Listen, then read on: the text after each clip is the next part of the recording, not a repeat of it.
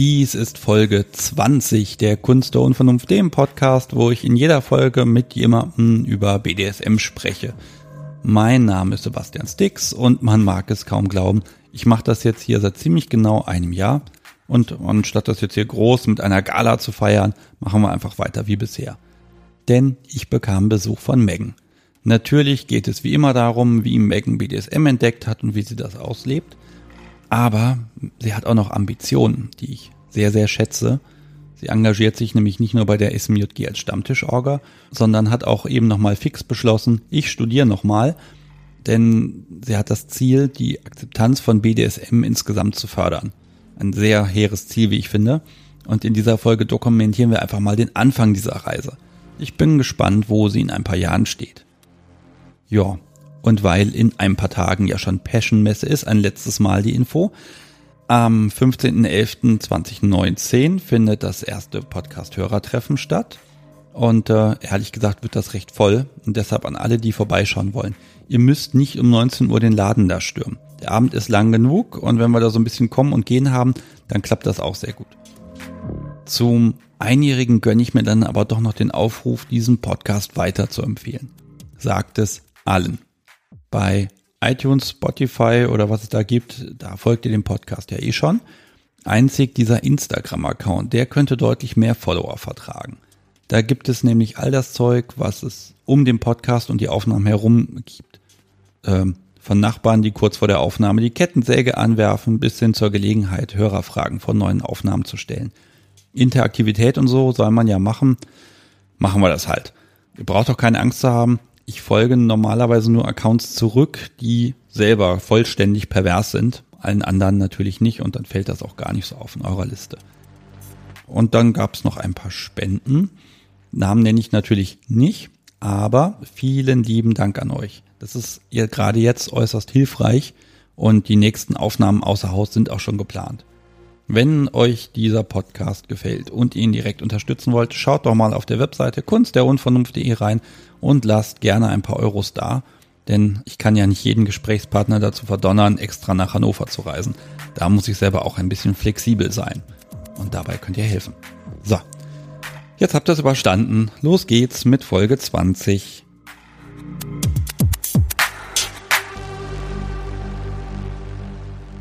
Ich habe Besuch und diesmal ist Megan gekommen. Hallo. Hallo. Eine Frau mit einer Mission. Ja, das könnte man so sagen. Denn BDSM beschäftigt dich ja nicht nur aus reinem privaten Interesse, sondern du mhm. versuchst mhm. auch, ja, ein bisschen mehr darüber zu erfahren. Ja, das stimmt. Also ich glaube, ich möchte mich da wissenschaftlich mehr mit auseinandersetzen oder habe angefangen, mich damit mehr auseinanderzusetzen, weil ich ähm, Bock habe, ähm, über BDSM-Neigungen aufzuklären und ein Stück weit denke, dass es sinnvoller ist, das irgendwie fundiert, also mit einem fundierten Hintergrundwissen zu machen, statt einfach nur aus dem Bauch heraus. Das bedeutet natürlich, dass wer jetzt hier knisternde Erotik heute erwartet, der wird jetzt leider fürchterlich enttäuscht sein. Das stimmt, ja. Dafür gibt's was zu lernen. Hm, vielleicht. Du musst trotzdem durch die Mühle meiner Rituale durch. Du bist 27 mhm, und das ja. heißt, du bist schon ein bisschen länger dabei. Das stimmt, ja. Also fünf Jahre bin ich jetzt dabei. Auch in fünf Jahren kann man eine Menge Mist bauen, ne? Das stimmt, ja. Ja, und eine Menge Spaß haben auf jeden Fall. Okay, das heißt, mit 22 ging's los. Äh, wieso? Mm, ich habe ganz lange tatsächlich das Gefühl gehabt, ich bin asexuell, weil ich immer wieder in Beziehungen war und dann am Anfang ist man verliebt und dann habe ich und dann ist Sexualität auch irgendwie okay und nett und irgendwann ist es langweilig und ich habe versucht, das irgendwie zu vermeiden. Und mein damaliger Freund hat gesagt, so geht das nicht, irgendwas muss hier doch, muss da doch gemacht werden, so nach dem Motto. Und hat sein Kumpel um Rat gefragt, der zufälligerweise BDSMler ist. Er hat dann gesagt, ja, probier das doch damit aus. Dann habe ich ihn kennengelernt und uns ein bisschen davon erzählt und ähm, weiß nicht, ich habe total Begeisterung, habe die SMG auch direkt kennengelernt dann und war total begeistert und habe super viel Spaß darin entdeckt und habe gemerkt, ja, okay, Sexualität kann doch sehr viel Spaß machen. Es muss nur halt für mich die passende Sexualität sein sozusagen. So bin ich zum BDSM irgendwie gekommen. Ja, aber richtig volle Karachoreien, ne? Ja, aber richtig dann, ja. Also du hast ja schon SMJG gesagt. Ja. Damit hast du ja irgendwas zu tun. Ja, das stimmt. Du hast da irgendeine Funktion. Ja, genau. Ich organisiere den äh, SMJG Hannover Stammtisch mit zwei anderen Leuten. Bin da relativ aktiv in der SMJG unterwegs und finde, das ist ein wichtiges Projekt. Das ist halt ein Verein für Jugendliche und junge Erwachsene, die BDSM-Neigung bei sich merken und dann den, das Bedürfnis haben, sich irgendwie auszutauschen. Weil sie, keine Ahnung, sonst vielleicht mit Leuten nicht drüber reden können oder Ach, so wie es eigentlich mit anderen Menschen sind, die auch zu anderen Stammis geht. Man hat einfach das Bedürfnis, andere Menschen kennenzulernen. Ja, und das fängt eben nicht an mit so, du bist jetzt 21, ab jetzt darfst du Interessen Genau. haben. Ja, genau, sondern eigentlich schon ab der Pubertät. Äh, vielleicht erklären wir die SMJG ganz kurz. Ich weiß, es gibt sie seit dem Jahr 99, glaube ich, Mhm. herum. Also das sind jetzt schon auch schon fast 20 Jahre. Hm, Ich glaube, letztes Jahr hat die ihr 18. Geburtstag. Oh, Sind die volljährig geworden. Ja. sehr schön. Und die SMJG bietet Stammtische und einfach eine Plattform für Jugendliche oder junge BDSMer an. Genau, ja. Also nicht nur Stammtische, sondern es gibt ein Forum, es gibt einen Chat und es gibt auch einen Cover-Service und ein Sorgentelefon, das angerufen werden kann. Wenn man irgendwie das Bedürfnis hat, sich mal einen Rat zu suchen, sozusagen von anderen, äh, die Menschen, die dieses Sorgentelefon betreiben, sind auch aus der SMEG und sind dadurch auch BDSM-MerInnen sozusagen. Ich habe das ja selber auch gehabt. Man ist da, ich war dann 15 und bekam dann irgendwie mal meines, meine berühmte Spam-Mail mit dem Bondage-Mädel. und dann fing ich an zu forschen und zu googeln und äh, hab's halt gleich ausprobiert. Aber da ist es ein Angebot für mich als Jugendlichen damals schon gegeben hätte. Äh, also erstmal auf die Idee wäre ich gar nicht gekommen. Und man hat sich halt alles irgendwie zusammengesucht und es hat einen auch selber ein bisschen überfordert vom, vom Ja. Content einfach. Ne? Also du hast vorhin von meiner Mission geredet und ähm, warum mir das so wichtig ist, Aufklärung über BDSM zu betreiben. Weil als ich 15 war, hatte ich auch schon BDSM-Neigung und habe das ein Stück weit auch ausgelebt. Mir wurde dann vermittelt, das ist Teil einer psychischen Erkrankung und das ist ähm, nicht. Und sozusagen, ich sollte das mal lieber lassen. Und habe dann gedacht, okay, ist Teil einer psychischen Erkrankung und habe es dann gelassen. Und ich glaube, mir hätte es einfach richtig gut getan, mich mit anderen jungen Leuten auszutauschen, die ähm, selbe Neigungen haben und das äh, dann zu merken, so nee, ist eigentlich gar nicht Teil einer psychischen Erkrankung, sondern eine ganz normale Facette von Sexualität sozusagen. Diese Erkenntnis kam ja auch nicht sofort. Ja, Also als du jetzt dann 22 warst und dein Freund den Bekannten angeschleppt hat, Entschuldigung, alles gut. ähm, da, da wäre jetzt der Schluss gewesen, okay, ähm, da ist ja die Erkenntnis von früher wieder da, oh Gott, das ist jetzt einer mit einer psychischen Erkrankung. Da kannst du ja, wirst du ja nicht gleich Ja gesagt haben. Musste man nicht überzeugen davon, dass das auch Spaß machen kann. Hm, ja, ich habe schon ein Jahr gebraucht und mich viel mit mir selbst auseinandergesetzt, weil ich gedacht habe, so, oh, vielleicht rutsche ich da wieder in was rein, was ich eigentlich abgelegt hatte und so weiter. Bei ihm habe ich das jetzt nicht direkt gedacht und also er kam an mit dem Satz, hallo, ich bin so und so und ich bin Sadist. Und ich war so, oh mein Gott, so eine Person in meiner Wohnung, warum tust du mir das an? und war wirklich geschockt. Also wirklich, wirklich so, Alter, was soll das, dass du ihn hierher schleppst und und jetzt weiß er, wo ich wohnt. Und ich habe dann direkt, Okay, also dein Freund hatte, hat er so den zwielichtigen Sadisten in deine Wohnung Genau, geschleppt und ja. hat gesagt, hier, jetzt, der klärt dich jetzt nochmal neu auf. genau, ja, und ich habe, und ich war erst so richtig geschockt und habe gedacht, Alter, was, was macht der da? Und also warum hat er die, also mein damaliger Freund ihn hergeholt? Und dann haben wir angefangen zu quatschen und wir sind aber auch durch, eigentlich durch die Mittelalterszene kannten die sich und ähm, ich bin auch so in der Mittelalterszene unterwegs und durch diese Mittelalteraffinität war es dann so ein, haben wir an, über andere Sachen erstmal geredet und ich habe gemerkt, so, hm, der wirkt gar nicht so sadistisch. Eigentlich ist der wirklich ganz nett. Und habe mir das einfach anders vorgestellt damals. Es, man hat ja keine Berührungspunkte gehabt. Wie stellt man sich denn den Sadisten vor? Naja, das ist halt ein bisschen so ein Problem, dass Sadismus ja auch tatsächlich sowas pathologisch Gefährliches ja auch darstellen kann. Weißt du, was ich meine? Also das ist ja ein Wort für zwei verschiedene Typen von Menschen. Verstehst du, was ich meine? Man kann ja, ich unterscheide auch mal zwei Arten von Sadisten. Mm, genau, Nämlich ja. einmal die, denen es Spaß macht, anderen Schmerzen zuzufügen. Mhm. Ja, das bin ich jetzt leider nicht, sondern ich bin dann eher der Mensch, der hat Spaß daran, dass Subi Schmerzen hat. Hm. Ich vermute, das ist die gefährlichere Variante. Nee, ich glaube, wenn du Spaß daran hast, dass die Person Schmerzen hat, aber du hast auch Spaß daran, weil du weißt, diese Person findet das eigentlich auch ein bisschen gu- gut, Ein bisschen. ist das, also vielleicht nicht unbedingt in dem Moment, aber generell findet die Person, also sie ist mit, die Einvernehmlichkeit ist da das Wichtige. Wenn du jetzt jemand wärst, der sagt, ich habe nur Spaß, wenn die Person das wirklich richtig scheiße findet und das überhaupt nicht möchte und wenn ich weiß, eigentlich findet die Person das eigentlich ganz gut, kickt mich das überhaupt nicht, dann würde ich sagen, Okay, da kommen wir in den Bereich Konsens rein, ne? Genau, ja. Aber da würde ich die Unterscheidung machen. Also nicht unbedingt so, bin ich eher ein Reaktionsfetischist oder finde ich Schmerzen zufügen gut? Das ist, glaube ich, nicht das Problem sozusagen, sondern das Problem ist, finde ich es gut, dass die andere Person das auch möchte oder finde ich das gut, dass die Person das, oder fände ich es erst gut, wenn die Person das doof finden würde und nicht wollen würde? Wirklich Oh, nicht oh, wollen. wir, wir gleiten ja gerade schon so ein bisschen weg in alle möglichen Themen. Also wir haben jetzt zwei sorry, ja. offene Themenstränge gerade. Wir haben SMJG offen Oh ja. und dich. oh Mist, ja. Äh, ich habe überhaupt nicht erwähnt, äh, äh, was du denn gerade gut findest.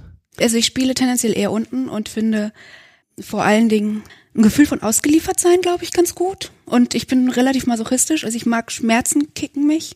Daher würde ich mich tendenziell eher als unten spielend sozusagen beschreiben. Auf der anderen Seite mit Bondage finde ich finde ich schon das Aktive schön, weil ich merke, dass ich sehr viel bei meiner Pers also bei der Person, mit der ich Bondage mache, sehr viel auslösen kann dadurch und sehr viel so eigentlich geben kann. Aber es ist dann mehr so ein ich bewirke ein, ein positives Gefühl bei dir oder sowas. Und ich kann auch dann ein bisschen so spaßhaft, kennst du ja vielleicht so ein bisschen spaßhaft fies sein, aber das findet die, aber ich bin schon so, dass ich, dass mir das Spaß macht zu sehen, das macht der Person Spaß sozusagen.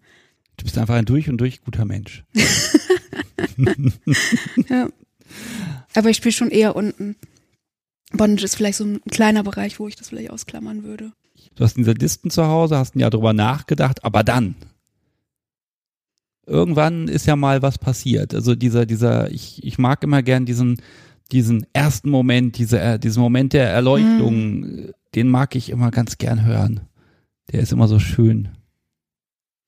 Na, ich, ich glaube, den hatte ich nicht so richtig. Weil ich habe zwar ein Jahr drüber nachgedacht, aber ich war ja schon, also das mit meinem damaligen Freund und ich hat dann nicht so gut gepasst, weil ich gemerkt habe, so, oh, das kickt mich voll, das finde ich voll toll und plötzlich ist Sex cool. Und ja, vielleicht war das der Moment der Erleuchtung, dass ich gemerkt habe, so, oh, irgendwie passiert da viel mehr bei mir als vorher. Und er fand das, also mal ein Klaps auf den Hintern war ganz nett, aber mehr muss auch echt nicht sein, so nach dem Motto. Das war eher so, also da hatten wir dann einfach ein Ungleichgewicht, weil er gemerkt hat, so, okay, es ist so ein bisschen am Rande ganz nett, aber jetzt nicht so seine primäre sexuelle Sexualität, sag ich mal. Und für mich ist es so, okay, das ist ein ganz, ganz, ganz elementarer Teil meiner Sexualität. Und dadurch ist es dadurch so ein bisschen kaputt gegangen. Ja, das ist ja leider ganz oft so, ne, dass Ja. das dann so wichtig ist, dass es ohne auch wirklich nicht mehr geht. Genau, ja, das war mir schon der Fall. Hm. Und in dem, und also unsere Beziehung war danach, was weiß ich, ein halbes Jahr vorbei oder so, also ein halbes Jahr danach vorbei. Und dann habe ich irgendwie schon auch viel mich ausprobiert und hat einen Spielpartner dann, mit dem ich viel gemacht habe. Und einfach, das war eine Mischung aus, ich habe mich damit auseinandergesetzt, war da auch in Therapie zu der Zeitpunkt, habe das auch irgendwie in der Therapie besprochen und gleichzeitig mich ausprobiert und immer mehr gemerkt, so nee, das tut mir eigentlich richtig gut und es tut mir und es schadet mich nicht. Und dadurch habe ich einfach in dem Jahr gemerkt, so ja, das ist okay, das ist nicht nicht destruktiv sozusagen, sondern eher ja konstruktiv. Also wer dich kennt, wer, also wer dich rumlaufen sieht, ich habe dich immer als Menschen, der lächelnd glücklich durch die Gegend rennt, zumindest auf Stammtischen habe ich dich Ja. wahrgenommen. Und einfach, du hast so eine, so eine positive Grundeinstellung dazu. Ja, das finde ich einfach sehr schön, weil da geht auch Humor ein bisschen mit rein und du saugst das so auf. Ja. Ich unterstell dir mal, du hast einfach jetzt die letzten Jahre ganz viele Erfahrungen gesammelt, damit du auch weißt, wovon du redest. Ja, Gibt es noch Mysterien? So Dinge, wo du sagst, boah, das finde ich total interessant, aber ich habe keine Ahnung, was und wie das ist.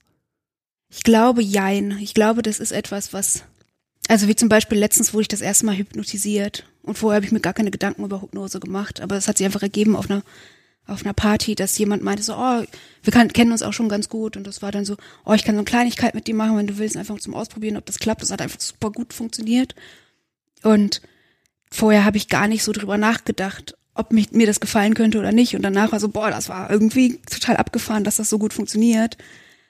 Und das fand ich schon spannend. Also ich glaube, ich kann jetzt nicht sagen, oh, das und das und das will ich unbedingt noch ausprobieren, sondern das entwickelt sich mit der Zeit. Ich habe ja noch ganz viele Jahre, in der ich BDSM praktizieren kann und neue Sachen kennenlernen kann. Also bei Hypnose bin ich jetzt gerade mal neugierig. Was, was macht man denn da so? Also nicht, dass ich über das Thema noch nie nachgedacht hätte.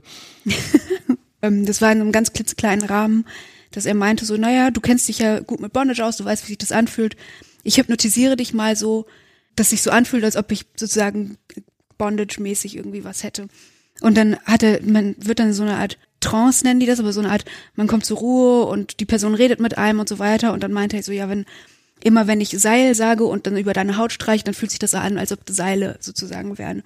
Und dann war das richtig abgefahren, weil er dann wirklich so über meine Handgelenke und Seil und es war gesagt, also ich lege hier jetzt ein Seil rum und dann hatte ich das, die Hände zusammen und das hat sich wirklich so angefühlt, als ob ich ein Seil um die Hände. Es war richtig, richtig abgefahren. Und es war aber schon so, dass es gut funktioniert hat, weil ich mich, weil ich das Gefühl von Bondage so gut kenne. Und dann hat er mich irgendwie an so einem so eine Art Pfosten imaginär festgemacht. Das war so abgefahren, weil es sich wirklich so angefühlt hat. Das war richtig krass. Okay, ich will hier jemand, ich aufrufe, ich will hier jemand haben, der mir das ganze Zeug beibringt, was Hypnose etc. Ich sehe da Potenzial. Ja, es war richtig, Gott, richtig abgefahren. Also er meinte auch, ich lasse mich da an, wohl, also keine Ahnung, ich habe keine Vergleichswerte, wohl sehr gut hypnotisieren. Aber das war sehr, sehr, sehr krass und spannend. Und ich habe gedacht, ach schade, dass mein Freund das nicht kann und nicht irgendwie im Moment nicht so das Interesse hat, weil da hätte ich voll Bock mehr zu. Ach, da kann, kann der ja lernen. Ja, ja, klar. Worauf ich hinaus will, ist, ich weiß nicht, was ich noch unbedingt lernen will oder machen will oder erfahren will, weil das kommt mit der Zeit. So, es ergeben sich immer wieder neue Situationen, wo man dann neue Sachen irgendwie kennenlernt und entweder man findet das cool oder man merkt, oh, okay, das war interessant, aber muss ich nicht nochmal, ähm, wie ich habe mal Waterboarding gemacht und habe gemerkt, so, okay, das war interessant, aber ich muss das jetzt nicht, nicht noch öfter machen, beispielsweise. Also das ist so ein Jetzt erzähle ich doch Erfahr ganz schön. Erfahrung sammeln. Ja, du erzählst ganz viel. ganz schön persönliches plötzlich, obwohl ich das gar nicht vorhatte. Ich habe möglicherweise einen leichten Hang dazu, nach persönlichen Dingen zu fragen. Um, keine Sorge. Alles gut. So, dann nehmen wir jetzt den zweiten Strang so ein bisschen. Die SMJG nochmal her. oh ja. Hm. Ich habe hier so eine schöne Notiz. Ich, ich war tatsächlich ein einziges Mal, ich glaube 2002 auf dem SMJG-Stammtisch. Mhm.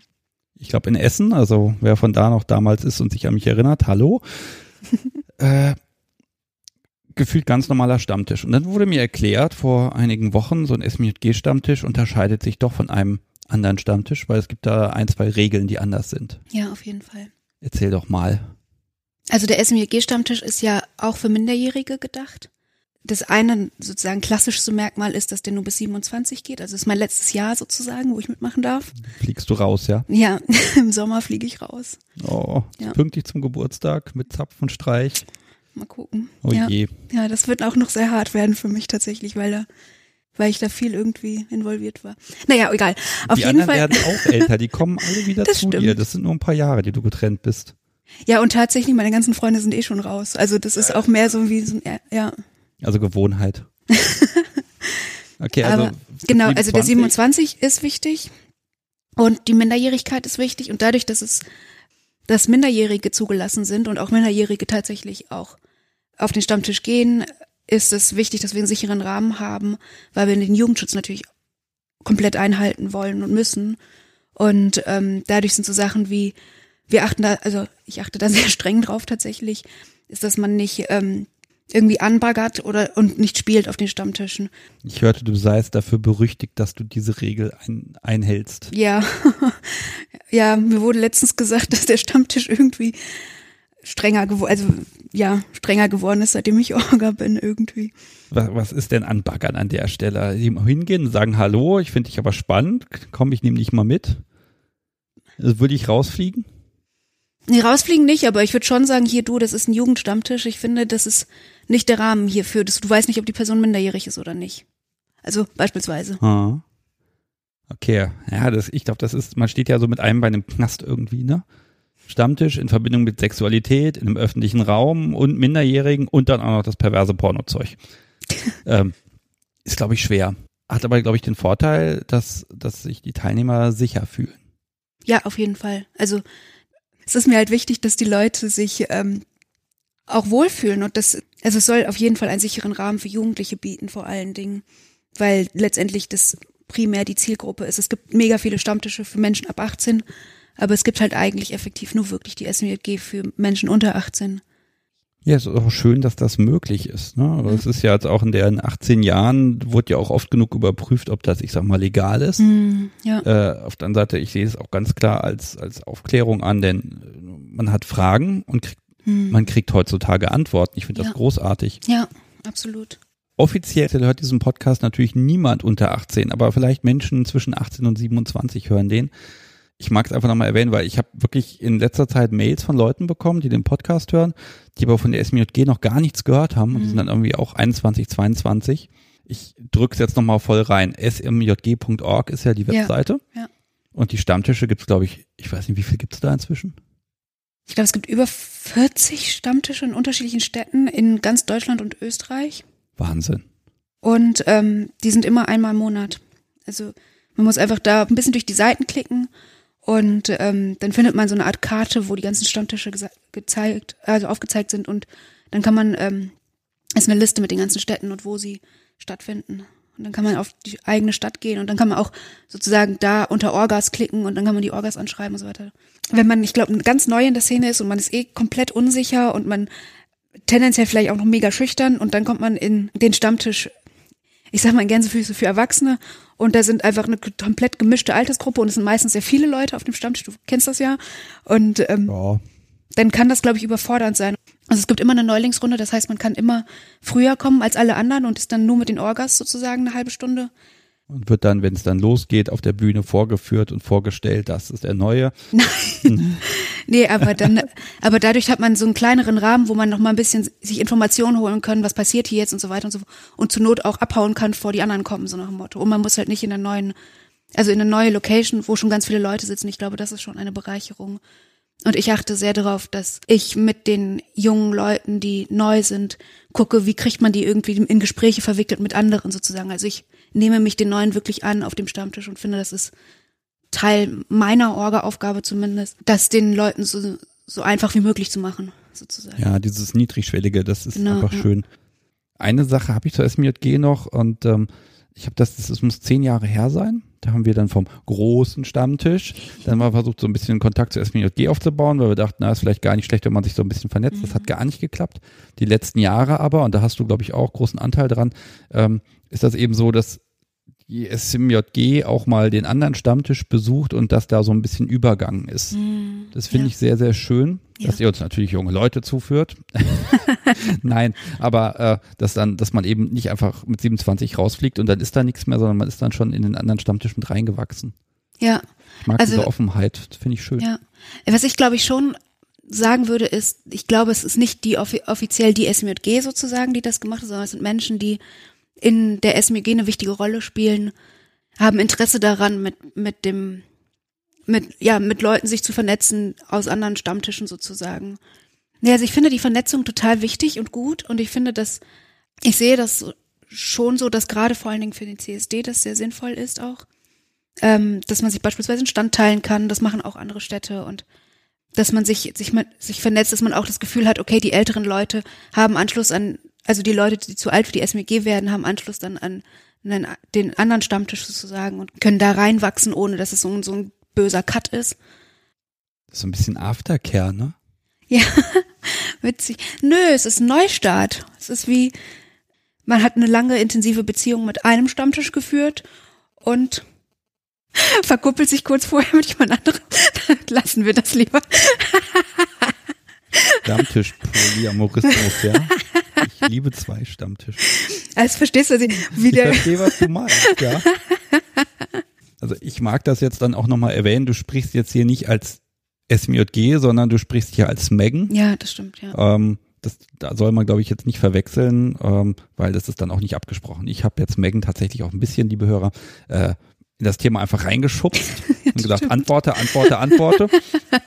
ähm, das ist nicht böse gemeint, aber da bin ich natürlich offen für Menschen, die dann sagen, Mensch, wir setzen uns hier als offizielle Delegation auf Sebastians Couch. Mhm. Äh, kein Problem und dann könnt ihr alles klarstellen. Ja, das Kein Problem. Ich bin für Dementis offen. sehr gut. Machen wir mal einen Strich an die SMJG dran. Hm? Ja, Gut. perfekt. So. Du entwickelst dich ja vom, vom User Hm. dann jetzt doch zum, zum, zum Aufklärer. Also wir können mal, wir können mal Mhm. kurz erwähnen, du studierst was Soziales. Genau, ich studiere soziale Arbeit. Und das machst du warum? Also ganz, ganz ursprünglich habe ich entschieden, soziale Arbeit zu studieren, weil ich eigentlich damals vorhatte, eine Beratungsstelle für BDSMlerinnen und BDSMler zu, ähm, zu eröffnen und Aufklärungsarbeit zu machen in dem Bereich für ähm, professionelle Menschen, die, also wie zum Beispiel Ärzte oder Psychologen oder ähm, Sozialarbeiterinnen oder was auch immer, die ähm, mit Menschen zu tun haben, die BDSM-Neigungen haben. Siehst du da eine Notwendigkeit? Ja, voll. Das finde ich total wichtig. Weil äh, BDSM immer noch, also es wird besser, es wird wirklich besser und es gibt immer mehr vernünftige Studien zu dem Thema. Aber BDSM wird häufig trotzdem immer noch pathologisiert und ähm, kriminalisiert, so ein Stück weit oft auch. Also wer es nicht kennt, äh, wenn, also es ist im Prinzip wie bei allem, wenn man keine Ahnung hat, dann ist es erstmal fremd und andersartig und gefährlich. Genau, ja. Und das sieht man in Krimis oft, dass es irgendwelche, Ja. dass der BDSMler erstmal der erste Tatverdächtiger ist, so nach dem Motto. Ja, aber der ist es dann nie. Okay, so gut kenne ich mich mit Krimis Also nicht ganz, aus, muss ganz ich sagen. selten ist der Perverse dann auch der, der was Böses gemacht hat. Meistens ist es dann nur der andere. Okay, okay. Äh, Es kann auch sein, dass ich mich irre oder die falschen Krimis. Ich gucke eigentlich nicht viel Krimis, nur das amerikanische Zeug. Okay. Und das nicht mal gerne. Der Gärtner ist es immer. Der Ger Immer der Gärtner. Okay. Nicht der, nicht der mit der Peitsche oder der mit der Kettensäge. Nein, es ist der Gärtner mit der Heckenschere. Apropos draußen mal wieder, wir waren eben mal kurz, saßen wir auf Oh meiner ja. Terrasse und dann fing er nebendran schon wieder an Hecke zu schneiden. Das kann nicht sein, aber die Fenster halten dicht. Ja, das ist auf jeden Fall gut, dass man es hier nicht hört. Gesellschaftlich ist es, glaube ich, immer noch so ein bisschen, es wird wirklich besser, aber ähm, ist da, glaube ich, noch sehr viel Aufklärungs Aufklärungspotenzial und auch, dass der immer noch im ICD 10 drin ist. Also im ICD 10 ist es ja dieser International Classification of Diseases, der, Das Buch der Krankheiten. genau, Ich versuche das jetzt einfach mal ein bisschen runterzubrechen auf ein möglichst, ähm, also ich versuche mal alle Fachbegriffe jetzt einfach mal so stark zu vereinfachen, dass es schon wieder wehtut. ja, Das ist mein Sadismus heute. Okay. Und da ist BDSM ja immer noch drin, unter, also unter Sadomasochismus. Und das, da gibt's ja eine Veränderung, das soll dann im ICD-11 soll das nicht mehr drin sein.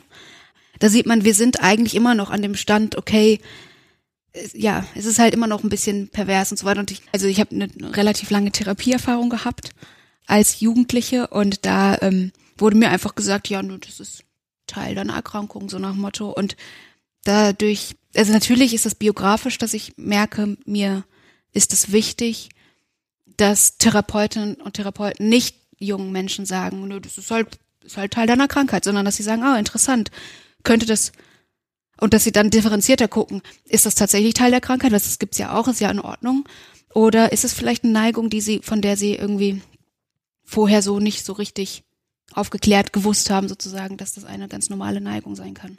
Die Frage ist ja Wahrnehmung in der Öffentlichkeit. Ähm, ich glaube ja immer, wir sind da schon ein bisschen weiter als, äh, als man denkt, Hm. dass da mehr Toleranz da ist, als, als man jetzt, äh, als die Medien uns äh, weiß machen.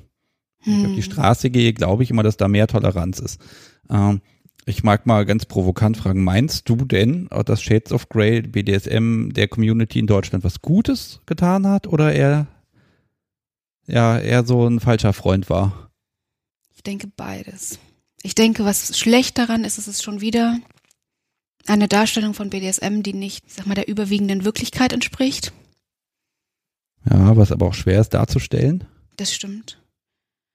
Aber es stellt eine ungesunde Art von, B also von BDSM sozusagen dar. Und es stellt eine sehr antifeministische Art von BDSM dar. Lass mich mal fragen. Du sagst jetzt ungesunde Art. Was ist denn gesunder BDSM und was ist ungesunder BDSM? Ich, ich werf dir mal meine Definition an den Kopf. Mhm. Gesund ist es dann, wenn es mich in meinem Leben ausgeglichener und zufriedener macht und ich mich damit wohlfühle. Selbst wenn ich physische Schmerzen davon trage und es irgendwie aufwendig ist, ist es trotzdem so, dass ich überwiegend positiv aus der Sache rausgehe. Das würde ich so Das ist gesund. auch so sehen. Ungesund ist, äh, mir, mir geht's einfach schlecht damit. Punkt. Psychische Abhängigkeit von irgendeinem Ja. Partner, Dom oder Subi oder mein ganzes Leben funktioniert nicht, wenn ich BDSM nicht in ausreichender Dosis verabreicht bekomme. Ja. Und wenn ich es bekomme, ist es auch irgendwie doof, aber ja. Ja. Mit den beiden Definitionen würde ich erstmal so konform gehen, glaube ich. Ja, jetzt habe ich eine Frage gestellt und sie selbst beantwortet. Ich mache das heute ganz besonders gut. Aber ich, also Shades of Grey finde ich deswegen ungesund. Er überredet sie ganz viel. Er, ist so, er hat so ein, so ein, ich, ich zieh dich ein bisschen ran und mach dich irgendwie scharf auf mich und dann nutze ich irgendwas und stoße dich wieder weg, damit du noch mehr noch mehr von mir möchtest und ich dann das durchsetzen kann, was ich, was ich mit dir machen möchte. Und wenn du dann ein bisschen rumzeterst, dann stoße ich dich wieder weg. Also dann kriegst du mich erstmal wieder und dann stoße ich dich wieder weg und dann ziehe ich dich wieder ran und dann stoße ich dich weg.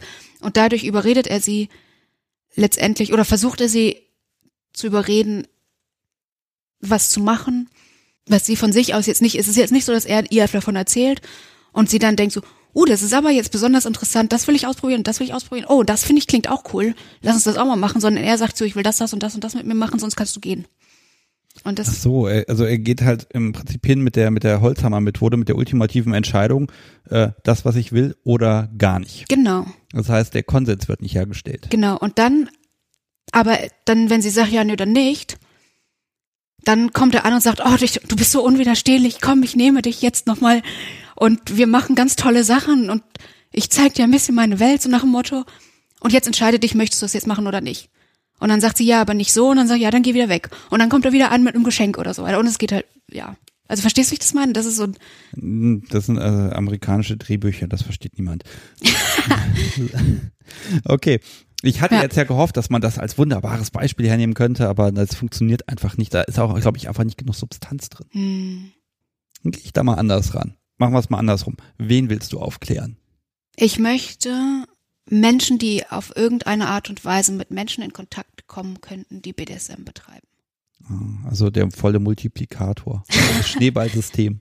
Also im Sinne von, ja, eigentlich habe ich es ein bisschen schon gesagt, so Ärzte, Therapeuten, sowas, Sozialarbeiter könnte ich mir vorstellen, dass das so ein Bereich wäre, den ich spannend fände, aufzuklären. Und queere Zentren fände ich spannend aufzuklären. Okay, also das heißt, du willst, du setzt schon, du setzt oben an. Das heißt, du rennst nicht durch die Straßen und versuchst jedem das zu erklären, wie ist es, sondern du versuchst dafür zu sorgen, dass ähm, das System, was Menschen hilft, mhm. dass das auch in der Lage ist zu helfen. Mhm, ist die genau. Frage, wie erkläre ich einem, ja, ich sag mal, Stino-Psychologen, äh, wie erkläre ich dem BDSM? Der nämlich vorher sein IDC-10 gelesen hat und sich vielleicht auch noch schon sein Bild gemacht hat und vielleicht hat er auch schon die ganz schlimmen Fälle bei sich sitzen gehabt auf der Couch. Und jetzt gehst, stellst du dich da hin und sagst, ja, das ist eigentlich total okay unter den und den Voraussetzungen. Ich stelle mir das sehr schwer ich vor. Ich stelle mir das auch schwer vor. Und ich glaube, da ist die Qualifikation halt wichtig. Das sind halt natürlich alles Träume, aber deswegen habe ich angefangen zu studieren, dass ich nicht als BDSMlerin dann dahin gehe und dann sagen die im schlimmsten Fall noch, naja, die ist ja sowieso eine von denen, sondern dass man sagt, okay, ich habe soziale Arbeit studiert, ich hab, könnte mir vorstellen, das fände ich cool, nochmal irgendwas wie angewandte Sexualwissenschaften oder so hinterher zu schmeißen im Master. Und dann zu sagen, okay, ich bin die, ich habe die und die Profession und kann eine ich fände, glaube ich, eine Mischung aus also Dr. Professor Megan funktioniert in solchen Kreisen natürlich, ne? Ja, also natürlich, also Dr. Professor habe ich jetzt nicht unbedingt, aber. Nein, aber du weißt, was ich meine. ja. Also es ist natürlich so, dass dann der ja. Titel, der, der öffnet natürlich Türen. Ja, genau, das ist letztendlich der Punkt, warum ich angefangen habe zu studieren. Weil ich denke, so erreicht man mehr. Ja, ich, wenn ich das versuchen würde, ganz ehrlich, ich kann mich natürlich dahin stellen und sagen, so, liebes Publikum, Fachpublikum, ich schlage jetzt seit 15 Jahren Frauen, ich weiß, wovon ich rede. da ist der Saal leer. Ja. Oder ich. Ja. ne? Also, Wahrscheinlich. Also, ne? also das wird leider nicht funktionieren. Ja. Ich habe einmal einen Workshop in der Hochschule gegeben zu BDSM und ich fand, das ist ziemlich gut angekommen, weil ich eine Mischung aus ja, so eine Art inter interaktiven Workshop, wo man so, weiß weiß ich, so kleine Vertrauensspiele machen konnte und dann das auf, also sozusagen dann auf BDSM beziehen konnte, damit die Leute selber fühlen, wie fühlt es sich an, beispielsweise ganz einfache Übungen, eine Person für die andere Person durch den Raum und dann soll die Person auch Treppen gehen und so weiter und so fort und dann evaluieren wir das und sagen wir, wie das war und beziehen das dann auf BDSM-Aspekte. Eine Person führt die andere einfach durch den Raum oder ist da noch irgendein? Naja, mit Augen zu, ne? Ah, mit geschlossenen Stimmt, Augen. Okay, ja. also irgendein, irgendein Kink muss ja dabei sein. Ja, also die eine Person hat, hat die Augen verbunden und die andere Person führt die durch den Raum. Und ähm, die Person, die führt, musste auch auf die Zeit achten, also hat mehrere Aufgaben gleichzeitig. Die führt auch nur durch die, die Person durch den Raum durchs Sprechen, was es ein bisschen schwieriger macht.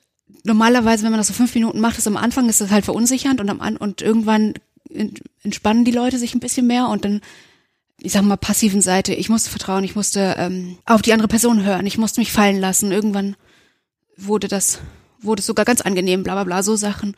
Oder die eine Person hat mal gesagt, hat da gesagt, das war witzig, ja, auf dem Boden war, weil sie auch nach draußen gegangen sind, auf dem Boden waren diese, diese blinden, äh, wir haben so blinden. So ein Leitsystem. Genau, so ein blinden Leitsystem in der Hochschule. Und die ist dann auf diesem blinden Leitsystem gegangen und meinte so, oh, das war irgendwie so eine Sicherheit, die ich dann hatte. Und das haben wir dann auf Safe Word bezogen und so weiter. Also. Oh, ganz schön clever, ja. So machen, so, also, dass man so eine Mischung aus, aus, ich spüre sehr, also ich, ich fühle nach, wie sich das anfühlen könnte auf einer anderen Ebene und ein theoretisches Hintergrundwissen vermitteln. Das ersetzt jetzt mal mein Beispiel, wo ich immer von dem Marathonläufer rede. Finde ich gut. Ja, das ist langsam ein bisschen abgedroschen. Ne? Ja.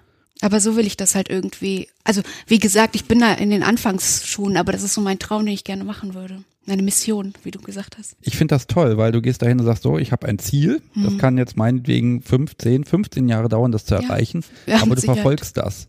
Und das finde ich tatsächlich schön, weil äh, das ist halt weit weg von, na, BDSM ist halt mein Hobby am Wochenende im Keller mit irgendwie dem Mädel an meiner Seite, sondern ähm, du willst da echt was tun. Hm. Fühl dich mal gelobt. Dankeschön. du gehst ja offen damit um, hm. da auch irgendwie mal Kritik oder aber wenn du jetzt da am Campus bist, da wird ja irgendwer mal sein, der gesagt hat, nee, das ist doch komisch. Also ich glaube, dadurch, dass wir ein Campus für Soziales sind, ist das schon weniger, weil wir sehr viel so, also wir haben sehr viele Seminare zu Diversität, also zu Unterschiedlichkeit, Vielfältigkeit und ähm, sehr viel vermittelt wird, Menschen, Menschen sind nun mal unterschiedlich und ich glaube, das hilft schon. Am Campus habe ich dann nicht so, als ich dann gesagt habe, so ich möchte in dieser Projektwoche gerne ähm, einen Workshop dazu geben, meinte mein Dozent schon so, oh, das muss ich aber erstmal absprechen, das will ich so nicht unterschreiben. Da habe ich jetzt doch ein bisschen, bisschen Sorge, dass, dass das nicht okay ist. Das ist ja, ist ja schon ein eher tabuisierteres Thema. Und dann hat er mit einer Kollegin drüber geredet und die fand das, glaube ich, also ich weiß nicht genau, wie sie es fand, aber sie fand es, glaube ich, nicht so schlecht, weil er das mir dann unterschrieben hat. Aber seine erste Reaktion war schon so, äh, ich bin ja doch relativ neu, ich frage noch mal jemand von weiter oben. So, verstehst du, wie ich das meine? Mhm. Ja, also das Thema ist also noch nicht so ja. so durchgearbeitet. Es war also wir haben sehr, sehr viele Workshops zu ähm, LGBT in dieser Woche. Also es ist sehr so eine queere, queerlastige Woche auch. Mhm. Und deswegen dachte ich so, ach, das passt da super rein. Die erste Reaktion war schon so, ah, ich frage lieber mal nach. Hat ja dann gut geklappt. Ja, aber das ist doch schön, wenn dann auch am Campus, wenn du dann auch da schon mal deine Aufklärungsarbeit betreibst. Ja. An der Stelle, indem du einfach was machst und dann auch, ich glaube, durchsetzt, dass es zugelassen wird. Genau, ja. Oder indem du jetzt das Vertrauen erwirbst, du machst was und das ist okay. Ich habe ein sehr, sehr, sehr langes Konzept geschrieben. Mit sehr viel, also was heißt sehr, sehr, sehr lang? Ich fand es jetzt relativ lang, es waren irgendwie fünf, sechs Seiten mit sehr viel Erklärung, warum das wichtig ist. Ganz viel über Kommunikation auch geschrieben und das ähm, es wichtig ist, dass man auch als Sozialarbeiterin sich mal mit dem Thema auseinandergesetzt hat und so Sachen. Also ich habe sozusagen begründet, warum ich diesen Workshop geben möchte. Ich glaube auch tatsächlich, wo du sagst, so viel geschrieben, ähm, man erkennt, BDSM ist, äh, ist nicht in der Gesellschaft angekommen, weil man jedes Mal unglaublich viel erklären möchte, auch wenn man auch mm. jemand trifft, der sich nicht auskennt, weil man will da nichts da stehen lassen. Man will immer das Komplettpaket ja. erklären und das ja. funktioniert nicht. BDSM kann ich nicht in zwei Sätzen erklären. Ja, weil man Angst hat, dass man etwas sagt und die Leute dann Bilder im Kopf hat, die man einfach nicht möchte, dass die Leute diese Bilder haben. Daran liegt das, glaube ich, auch. Das ist jetzt wirklich so ein bisschen, das, wir sind jetzt gerade nicht in so einem sexy Thema drin, aber ich, ich habe gelernt, wissenschaftliches Arbeiten heißt, ich kann nicht einfach eine Hausarbeit machen und etwas behaupten, hm. sondern ich muss es ja immer belegen. Ne? Ja. Sonst habe ich mich das Problem, dass später mein Doktortitel aberkannt wird, weil ich irgendwie entweder erfunden habe oder ich habe äh, abgeschrieben oder oder abschreiben geht gar nicht so einfach, ne? Doch, es gibt schon Studien mittlerweile zu BDSM und ähm, einer meiner Dinger der Woche sozusagen. Ich weiß nicht, ob ja, ich das jetzt schon. Ja, ja, komm, immer her damit. Gut, einer, also ich habe zwei Dinger der Woche, witzigerweise haben wir bei, über beides auch so ein bisschen schon geredet. Und das eine ist halt ein Buch. Ähm, ja, ich nehme es in die Hand. Das ist eine ethnografische Feldstudie zu der BDSM-Szene. Ich lese mal vor, die BDSM-Szene, eine ethnografische Feldstudie, hast du ja gerade gesagt, wunderbar. ja. Ist auch richtig verlegt worden. Ja. Das ist bei Studien ja nicht so oft der Fall. Vom Psychosozialverlag, okay. Mhm. Die Autorin kann man ja mal nennen, sie hat es ja draufgeschrieben, Anne Deremetz heißt sie. Mhm. Ich werde aber das Ding einfach verlinken. Ja. Guck mal rein, äh, eine Feldstudie. Erklär nochmal kurz, was eine Feldstudie ist. Mm, Sie ist in einen BDSM-Club, glaube ich, reingegangen und hat da an der Bar gearbeitet und hat eine Mischung aus teilnehmende Beobachtung gemacht. Also sozusagen, sie hat durch diese Arbeit an der Bar, hat sie teilgenommen, aber hat auch dann sie beobachtet, also die Leute beobachtet und hat Interviews mit den Leuten gemacht und ähm, ihre Ergebnisse dann zusammengefasst sozusagen. Ja, ich gucke gerade mal durchs Inhaltsverzeichnis. Das mache ich ja immer bei Büchern, weil was willst du machen? Ne? Jetzt Ja. war ein Kamin, aber da. Äh, Forschungsüberblick und Stand, methodische Vorgehensweise, das sieht ja richtig noch was aus. Forschungsfeld, die BDSM-Szene. Da fühle ich mich jetzt natürlich so wie so ein bisschen wie so ein Versuchskaninchen. Ne? Der Eventraum, topologische und normative Rahmung, die Eventsituation, Playparty, Paare, Dinner. Oh, das ist aber, das lässt du mir mal hier. Das finde ich aber gut. Nein, also weil sie hat offensichtlich hier wirklich verschiedene Situationen auseinandergenommen. Ja. Also ich habe es tatsächlich noch nicht komplett gelesen. Es sind 231 Seiten. Das ist schon ein ordentliches Päckchen, ne? Ja. Die Gentrifizierungsthese. Oh, das, das finde ich aber schon wieder ganz, ganz spannend. Gleich mal ganz hinten aufschlagen. ja, weil das, ich habe früher gedacht, bevor ich in die Szene gegangen bin, oh Gott, BDSM-Stammtisch. Also ich bin jetzt nicht reich und fahre jetzt nicht den fetten Porsche und da komme ich jetzt hin und naja, da bewege ich mich dann schon in Kreisen, die ein bisschen ja eher Upper Class sind Hm. oder High Society. Ich habe dann festgestellt, nein, ich glaube, die Bevölkerungsdurchmischung entspricht dem Durchschnitt. Aber also es gibt jetzt nicht mega viel Forschung, aber es gibt schon auch Forschung und immer mehr Arbeiten dazu, die ähm, verfasst werden, die so schon ein Stück weit eine Grundlage geben, wo man kann sich auf Menschen beziehen, das ist schon ganz gut. Aber es gibt, glaube ich, auch noch ganz viel, was zu erforschen sein könnte, was ich halt auch gut finde. Hm. Also, wo sagst du, das, das ist noch nicht erforscht oder da ist eine Lücke oder da weiß eigentlich keiner noch so richtig drüber Bescheid? Weiß ich noch nicht, glaube ich, kann ich sagen, weil ich noch nicht, ich sag mal, alles gelesen habe, was es gibt und noch nicht. Aber was ich im Moment suche und nicht finde und wirklich gerne erfahren würde und vielleicht hört das ja jemand, der das, ähm, der weiß, wo man sowas findet, dann fände ich das cool, wenn man mir das mitteilt, ist, ähm, ich fände es total spannend herauszufinden, wie, also es gibt einen Begriff, der heißt Kink-Aware Professionals, also Menschen, die dem sozusagen, die ein aufgeklärtes Bild von, also professionelle Leute wie Ärzte und also wie sie ihre Patienten, Klienten, was auch immer beeinflussen und ähm, wenn Menschen mit BDSM-Neigung zu den Leuten kommen, inwiefern die davon beeinflusst werden, ob eine Person kink-aware ist oder nicht. Also ein aufgeklärtes Bild von BDSM haben oder nicht. So, äh, okay, also das, was dir ja selber auch passiert ist, im Grunde, Genau, ne, ja. dass dir gesagt wurde, das ist nix. Was wäre aus dir geworden, wenn jemand gesagt hätte, ja, das ist gar kein Problem? Genau, ja. Also ich habe ja dann auch trotzdem die Kurve gekriegt. Aber das hat ja dann doch auch sechs kostbare Jahre gebraucht, sozusagen. Verstehst du, was ich damit sagen will? Ja. Ja, das ist ja auch, das sind ja auch wirklich Vertrauenspersonen. Ne? Wenn ich Ja, zum genau. Arzt gehe, dann habe ich mir inzwischen angewöhnt, äh, zu glauben, was der mir sagt. Genau, auch ja. wenn ich bei Google bereits herausgefunden habe, dass ich morgen sterben muss. Ja, Ja? Also wenn ich zehn Minuten Google weiß, ich bin tot. ja, genau. Ähm, ja, das ist natürlich schwierig rauszukriegen, weil du brauchst ja dann Leute, die, die, die das mit ihrem Therapeuten geteilt haben. Hm. Und dann müssen sie auch noch drüber reden. Und es müsste eine Gegenkont also es müsste eine Kontrollgruppe geben. Das heißt, man müsste also Menschen, die Kontakt haben zu Ärzten, Therapeuten, Sozialarbeiter, die äh, BDSM ein aufgeklärtes Bild von BDSM haben, müsste man gegenüberstellen zu wie ist, ist, sind die Menschen, wie ist deren Leben verlaufen, die keinen Kontakt dazu hatten. Das ist halt nicht so einfach wahrscheinlich. Ich glaube, da wirst du sehr viele Klimmzüge machen müssen, um da wirklich eine Studie hinzukriegen. Hm, Denn du kannst ja nicht sagen, ich suche jetzt, ich sag mal, Therapeuten, die kink-aware sind. hm, Und dann, das ist das Gegenteil von kink-aware, keine Ahnung. kink-friendly. Ähm, Nee, nee, eben nicht kink-friendly. Also kink-aware ist letztendlich eigentlich kink-friendly im Sinne von, die haben ein aufgeklärtes Bild. Und Ah, okay, ich habe das jetzt, okay, warum habe ich das jetzt verdreht? Okay, also kink-aware ist freundlich. genau, ist kink-friendly. So. Also das Gegenteil wäre, äh, das ist perverser Scheiß, lass das lieber. okay. das ist okay. Ja, das fände ich spannend, weil da habe ich einfach noch nicht so viel gefunden, oder eigentlich noch gar nichts gefunden bisher.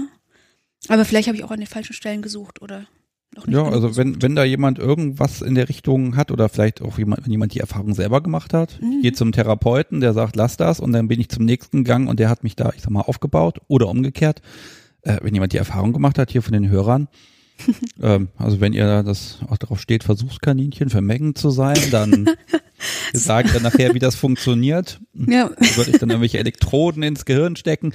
Nein. Also wahrscheinlich hat das auch noch sehr viele Jahre Zeit, bis ich überhaupt irgendwann mal irgendwas forschen würde, wenn überhaupt. Aber das wäre etwas, was ich spannend finde, weil ich da einfach noch nicht so viel zu gefunden habe.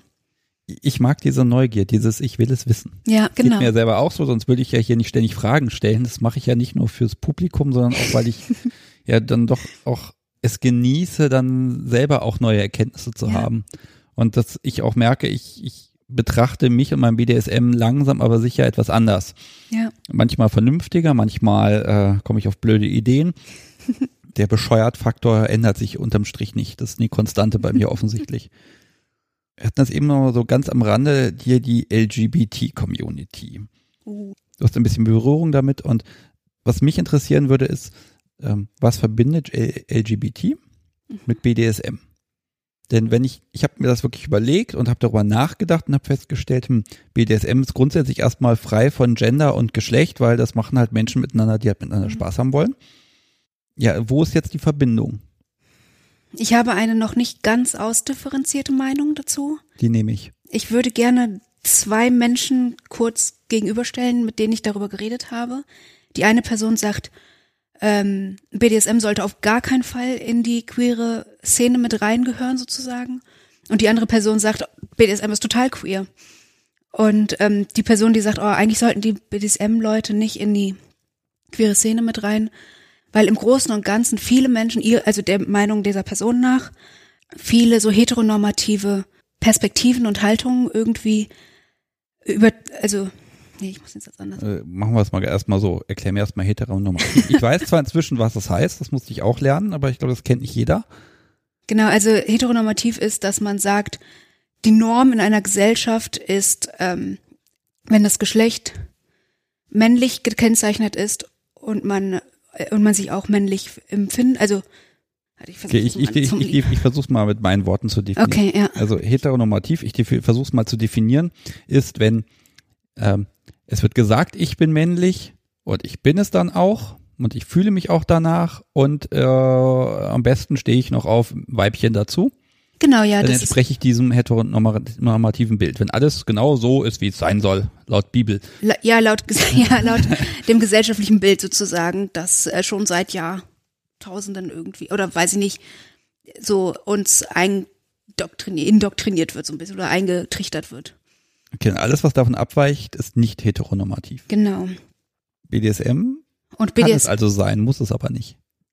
und viele und so genau die Perspektive dieser ersten Person ist viele Menschen, die BDSM betreiben, haben ein sehr heteronormatives Weltbild und dadurch, wenn sie jetzt in die queere Szene sozusagen in Anführungsstrichen zugelassen werden würden, dann ähm, würde die queere Szene, Szene sich würde sie nicht mehr einen sicheren Raum geben sozusagen, weil dann die Heteronormativität mit in die queere Szene reinge, reingeholt werden würde, was blöd wäre. Also da wird die Heteronormativität als Bedrohung empfunden. Genau, ja, ein Stück weit. Das ist von der einen Da sehe ich auch keine Böshaftigkeit dahinter, sondern es ist ja eben, also wenn ich den ganzen Tag Stinos auf dem BDSM, auf einer BDSM-Party sehe, ganz ehrlich, dann fühle ich mich auf der Party auch nicht wohl, weil dann fühle ich mich, Mhm. als ob ich da so eine Art Ausstellungsstück bin. Mhm. Ja, vielleicht kann man das so vergleichen. Mhm. Ja, weiß nicht. Also das ist die Perspektive der einen Person, die sagt, BDSM ist, sollte nicht in die queere Szene mit reingehören. Und die andere Person sagt, natürlich gehört BDSM zu, ähm, also man kann nicht einfach hingehen und sagen, so, ich bin, ich bin BDSMlerin und man wird nicht schief angeguckt, weil man, ähm, Ja, also, es, Also, es, verstehst ist du, was ich ein- meine? es ist einfach nicht Standard, ne? Also ich kann, ich kann in einem Vorstellungsgespräch wird wahrscheinlich verziehen, wenn ich sage, ich bin, äh, ich als Kerl bin mit einer Frau verheiratet. Das ist eine Information, die ist völlig wertneutral, da kann Ja. man sich höchstens fragen, warum erzählt er das? Ähm, wenn ich aber sage, ähm, ne, schwul, lesbisch oder BDSM, ja, wobei da ist es sogar noch so, wenn ich wenn ich da sage, ich bin schwul, dann habe ich eventuell noch das Glück, dass ich in so einer so einer jungen fancy Firma bin, die sagt, oh super, das brauchen wir in unserem Bild hier, das äh, das brauchen wir für unser Image für die Firma. ja, und man darf nichts mit eigentlich nicht diskriminiert werden auf, aufgrund seiner Sexualität. Das ist ja auch ein Gesetz, also eine Antidiskriminierung. Gilt das auch für BDSM? Nee, weil das ist ja nicht, also nicht offiziell. Aber das meine ich mit, mit, mit schwul oder lesbisch oder, ähm, da hat's ja, da ist es gesetzlich festgeschrieben, dass man deswegen nicht diskriminiert werden darf. Ja, aber auch im selben Ding, zumindest im IDC10, steht ja drin, ähm, dass BDSM ja eine Art Krankheitsbild ist. Genau, da darf und das ja auch meine nicht ich. diskriminiert Ja, werden. ich glaube, wir, wir versuchen Also, oh, dasselbe das zu sagen. Großartig. Wir versuchen dasselbe zu sagen, aber ähm, nee, man würde auch komisch angeguckt werden, wenn man sagen würde, ich schlafe mit meiner Frau nur in Missionarstellung oder mit meinem Mann. Wenn ich das im Bewerbungsgespräch sage, ganz ehrlich, sobald ich da irgendwas rauf, äh, raushole, dann ist es eh, dann ist, das ist nochmal, glaube ich, nochmal die, die differenzierte Version. Es gibt auch den richtigen Zeit und Ort, um über seine Sexualität zu Ja. reden. Und das Vorstellungsgespräch ist es nun mal eher nicht. ja, Ja. Ähm, und da ist es völlig egal, wie die Orientierung ist. ja, Äh, das ist ein spannendes Feld. Mm. Ich kündige jetzt hiermit mal vollmundig an, dass ich da in den nächsten Monaten da noch mal ein bisschen mehr rumbohren mag und aber das, das kann man tatsächlich nicht in zehn Minuten nebenbei behandeln. Das geht einfach nicht. Das ist zu groß und zu Ja. wichtig. Aber d- genau, das sind so die zwei Perspektiven, die ich kennengelernt habe und ich glaube, ich kann beide verstehen und sehe beide. Und ich sehe, also für mich ist es schon so ein Stück weit ganz, ich sag mal, groß gesprochen, auch wenn man das vielleicht anders, eine sexuelle Orientierung, weil ich ja meine Erfahrung habe, dass ich vorher Sexualität irgendwie nicht so, nicht so toll fand und irgendwie durch, ähm, durch BDSM ich gemerkt habe, okay, Sexualität kann toll sein, aber der Aspekt ist wichtig und der Aspekt ist bis heute einer der sehr, sehr wichtigen Aspekte ohne. Und die kann ich nicht einfach so weglassen für einen längeren Zeitraum, sondern der muss irgendwie mit drin sein, damit ich Lust auf Sexualität überhaupt habe. Und deswegen denke ich schon, dass das ein Stück weit eine in Gänsefüße ganz vorsichtig formuliert von der Norm abweichenden Sexualität. Verstehst du, was ich meine? Ja, ich glaube schon, dass ich dich verstehe, aber Okay. Ah, okay, ja. ähm, es ist natürlich für dich jetzt auch so ein Kampf. Ne? Mhm. Du hast die schlechte Erfahrung gemacht erstmal, das passt nicht, das ist nicht gut. Dann wurde dir auch noch gesagt, dass das, was du willst, nicht gut ist. Und jetzt hast du entdeckt, das ist aber gut, aber die Welt versteht das nicht. Nicht für alle Menschen ist BDSM gut. Und ich glaube auch nicht, die ganze Welt sieht das nicht, sondern ich bin Menschen begegnet, die das nicht verstanden haben, glaube ich. Also, dass das für mich als individuelle Person gut sein kann. Das ist von außen aber auch schwer zu begreifen, ganz ehrlich. Ne? Also es gibt immer Mhm. irgendwas, wo man sagt, habe ich selber probiert, war nix. Ne? Und das ist ja auch okay, das ist ja komplett legitim. Ich finde das toll, dass sehr viele, sehr viele Menschen sehr unterschiedliche Arten von Sexualität leben können. Ja, das ist ja eine Frage der Toleranz. Ne? Auch wenn ich selber etwas nicht gut finde, kann ich es äh, respektieren, dass andere das machen. Ne? Äh, wobei ich glaube, in Deutschland sind wir da relativ gut dabei. Ja. Keine Verfolgung, keine Riesendramen, auch keine Riesenlobby leider Gottes. Aber es geht noch. Du arbeitest ja an der Lobby. Ja, ja, es ist, ist ent- ja, es kommt drauf an. Also entweder habe ich total viel Glück und das hat irgendeinen positiven Effekt, oder ist es genau das, dass dann gesagt wird, oh ja, ja BDSM, davon habe ich gehört, ich habe diesen Podcast gehört, das geht ja gar nicht. Das sind ja nur kranke Menschen. Das ist ja, also hoffe ich mal, dass der andere Effekt eintritt. Ja, ich gehe davon Naja. aus. Wobei die Zielgruppe sind ja eben BDSMler. Deshalb nehme ich mir heute auch einfach mal die Freiheit zu sagen, wir kauen da jetzt richtig schön lange drauf rum. Äh, und wir haben ja Kapitelmarken, wo man dann weiter zappen kann. ich gucke mal, was ich auf dem Zettel noch habe. Also ich würde die ganze Wissenschaft, ganz ehrlich, da muss man dich einfach ein bisschen weiter verfolgen in den nächsten Jahrzehnten. Bin sehr gespannt. Ja, Und da gibt es, glaube ich, ganz viel zu erforschen. bestimmt, ja. Und wenn du irgendwann mal dann Freiwillige für irgendein Experiment suchst, ähm, ich suche dir dann gerne welche. Ich wollte gerade sagen, klopfe ich nochmal bei dir an und du kannst mich dann vermitteln. Ja. Oder die Leute an mich vermitteln. Ich glaube, Leute finden sich da ganz schnell, aber hm, da muss man ein bisschen rumprobieren. Es gibt ja auch Menschen, die sprengen dann jede Studie. Ne? Ich höre ja, Auch ich höre ja auch. MinKorrekt und da sind sie immer dabei, die Studien zu erklären. Was haben sie den Teilnehmern erzählt und worum ging es eigentlich wirklich? Oh, ich ich, glaube, ich würde ich würd da wirklich niemandem trauen. es gibt noch ein zweites Ding der Woche. Das liegt da so rum. Ja, Lügen wir jetzt oder sagen wir, dass es so ist, wie es ist? das entscheide du mal. Ich entscheide. Ich entscheide, dass wir hier den Realitätsabgleich machen. Ich mache jetzt ein Foto vom Ding der Woche. Okay. Das Ding der Woche ist, nee, stopp, das ist es nicht. ich drehe es nochmal um, Okay. wir machen zwei Bilder. Okay. Das eine ist für Instagram, das poste ich dann quasi heute und die Rückseite ist das ist ein Abbild der Ding der Woche. Okay. Ähm, es ist also eine, eine Verpackung von irgendeinem ähm, Rewe Gefüllte- 150 Gramm irgendwas zu essen. Gefüllte Peperoni hatte ich mit ähm, Feta gefüllt. Sehr lecker. Nee, ja. nicht mit Feta, mit Frischkäse. Okay, und die Rückseite von dieser, von dieser Lebensmittelverpackung hast du aber bemalt. Ja, genau, weil ich muss gestehen, ich habe mein Ding der Woche vergessen und mir ist das dann auf dem Weg zu dir aufgefallen.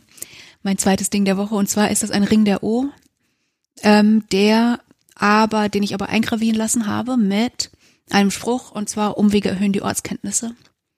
Und ich finde, das passt zu meinem Leben. Also ich habe den Spruch mir auch bewusst ausgesucht, weil ich denke, ich habe in meinem Leben sehr viele Umwege gemacht. Aber die haben mich dadurch sehr zielstrebig gemacht, was merkwürdig klingt. Also du hast das Ziel fest im Blick, aber mal rechts abbiegen und den längeren Weg nehmen, das ist okay. Ja, also ich glaube auch, ich finde länger ab, also ich werde auch auf meinem Weg mit Sicherheit ganz viele Abbiegungen noch machen in unterschiedlichen Arten und Weisen. Aber ähm, dadurch, dass ich überhaupt so viel Umwege und so viel Lebenserfahrung durch unterschiedliche Sachen gesammelt habe, glaube ich, weiß ich, was mir wichtig ist und weiß ich, worauf ich gerne hinaus möchten würde, also hinaus möchte. Hm. Jetzt ist das ja ein Ring der O. Warum ist das so ausgerechnet in den Ring eingraviert? Hätte ja auch ein Tattoo sein können oder. Es könnte auch ein normaler Ring sein. Ich glaube, es ist ein Ring der O, weil ich ehrlich gesagt meinen Ring damals verloren hatte, meinen, den ich davor hatte und früher eigentlich immer einen Ring der O getragen habe und mittlerweile an dem Punkt bin, also jetzt mittlerweile trage ich den sehr, sehr selten nur noch, weil ich an den Punkt gespannt. gekommen bin, dass ich meine Sexualität nicht zwingend nach außen tragen muss. Eine Überleitung zum Thema Outing. Dankeschön. Sehr gut. ja, und okay. Ja, ja, mache ich doch. Ich scroll mal hier auf meinem Spickzettel, da siehe da, da steht nämlich Outing Fragezeichen machen oder lassen. Ja, also ich bin so gut wie überall geoutet eigentlich, wo es sich irgendwie ergeben hat und gepasst hat. Also ich mache da kein Geheimnis drum, wenn es zur Sprache kommt. Interessanterweise im Hochschulkontext, da bin ich sozusagen wie passiv geoutet, glaube ich, weil ich mich sehr viel mit dem Thema auseinandersetze. Ich äh, diesen Workshop, wie gesagt, gegeben habe und ähm, ich schon auch sehr viel irgendwie. Du bist die mit dem BDSM-Themen. Genau. Aber du ja. hast nie gesagt, dass du das selber machst. Genau, ja. Also du könntest noch dementieren. Theoretisch gesehen ja. Und als ich den Workshop gegeben habe, hatte ich auch mich mit der Frage auseinandergesetzt, würde ich mich outen, wenn mich jemand konkret fragen würde in dem Workshop, ob ich denn selber BDSM betreibe. Und ich glaube, ich hatte mich dazu entschieden, da irgendwie zu versuchen, so eine nicht aussagende Antwort irgendwie zu geben, die beides drauf schließen lässt, irgendwie. weil ich halt Angst habe, dass es dann wieder als Unpro also das ist wieder dieser Perspekt diese Perspektive Ach so, von es wird zum Beruf und weil es professionell ist, äh, würde es weniger professionell aussehen, wenn du betroffen wärst. Ja, aber würde, würde es nicht auch die Leidenschaft widerspiegeln, wenn du sagst, ich bin selber betroffen, deshalb ist mir das Thema so wichtig und deshalb forsche ich mit ganzer Kraft da dran. Ja, muss ich mir nochmal Gedanken zu machen. Ich also ich finde das super schwer. Ja. Ich bin ja jetzt auch mit meinem echten Namen hier, weißt du, es ist jetzt nicht so, also eigentlich bin ich schon geoutet und offen damit, weil ich finde, da ist, es gibt nichts sich zu schämen. Also es gibt da nichts, wo, wo man sich schämen müsste für, aber ich weiß, dass man sich Steine in den Weg legen könnte, wenn man, wenn man ganz offen nach außen hin ist. Das ist tatsächlich ein Argument. Das ist dieses, da hast du völlig recht und das, das geht mir selber auch nicht anders. Ne, ich mache mhm. kein Geheimnis drum. Ich trage den Ring der O tatsächlich immer, aber ich vertraue darauf, dass die, die intolerant sind, den eh nicht erkennen. Mhm. Aber ich muss es den Leuten nicht auf die Nase binden. Ja. Ja, und an dem Punkt bin ich halt irgendwie auch gekommen. Und deswegen habe ich den Ring der O abgelegt, weil ich gemerkt habe, okay, irgendwie muss man mir das nicht gleich direkt in der Bahn ansehen, sozusagen, wenn ich das nicht möchte. Aber irgendwie ist er mir trotzdem wichtig und ich weiß nicht, ich habe ihn in meinem Schrank. Jetzt sind ja andere Erkennungszeichen, ich sag mal so ein Halsreif zum Beispiel. Ne? Ich kann jetzt mal, ich behaupte, werde das jetzt hier mal erzählen und wahrscheinlich wird Subi dann in der Postproduktion sagen, spinnst du eigentlich? ähm, sie trägt einen Halsreif, den trägt sie immer. Ich glaube, den Schlüssel haben wir noch irgendwo, aber ähm, sie trägt den halt. Und der sieht jetzt auch nicht so aus nach Sklavin und zwei Kilo Blech um den Hals, sondern es ist so ein leichtes, elegantes, schönes Ding einfach, haben wir irgendwann mal gefunden. Ach, toll. Ähm, und der sagt jetzt erstmal nicht aus, äh, ich bin Sub oder ich mache BDSM, sondern das ist erstmal Schmuck. Mhm. Aber wer halt in der Szene ist, der wird das schon erkennen. Ja. Mhm. Das ist ja dann auch ein Zugehörigkeitszeichen zu mir. Mhm, ja. Wenn jetzt dein Freund sagt, hier tragst du was, das ist ja, ist ja, überwiegt mhm. ja dieser gemeinsame Aspekt, finde ich. Ja. Ja, absolut. Ich glaube, also ich glaube, das würde er nicht tun, weil wir eine andere.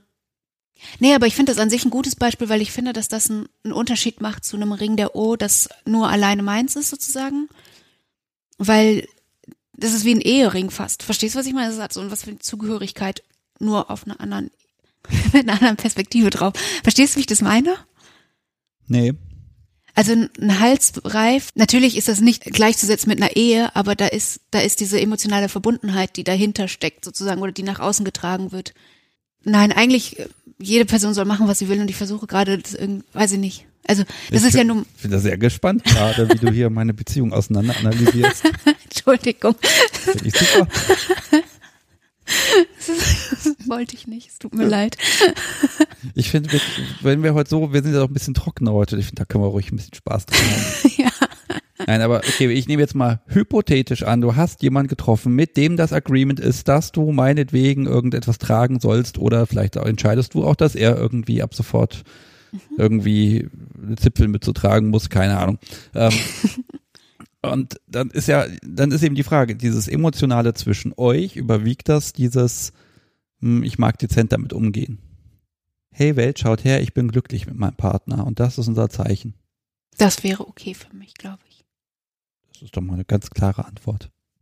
Ich, ich finde diesen, diesen grundsätzlichen Spagat, ne? Muss ich Mhm. mich outen oder nicht? Und wa warum will ich mich überhaupt outen?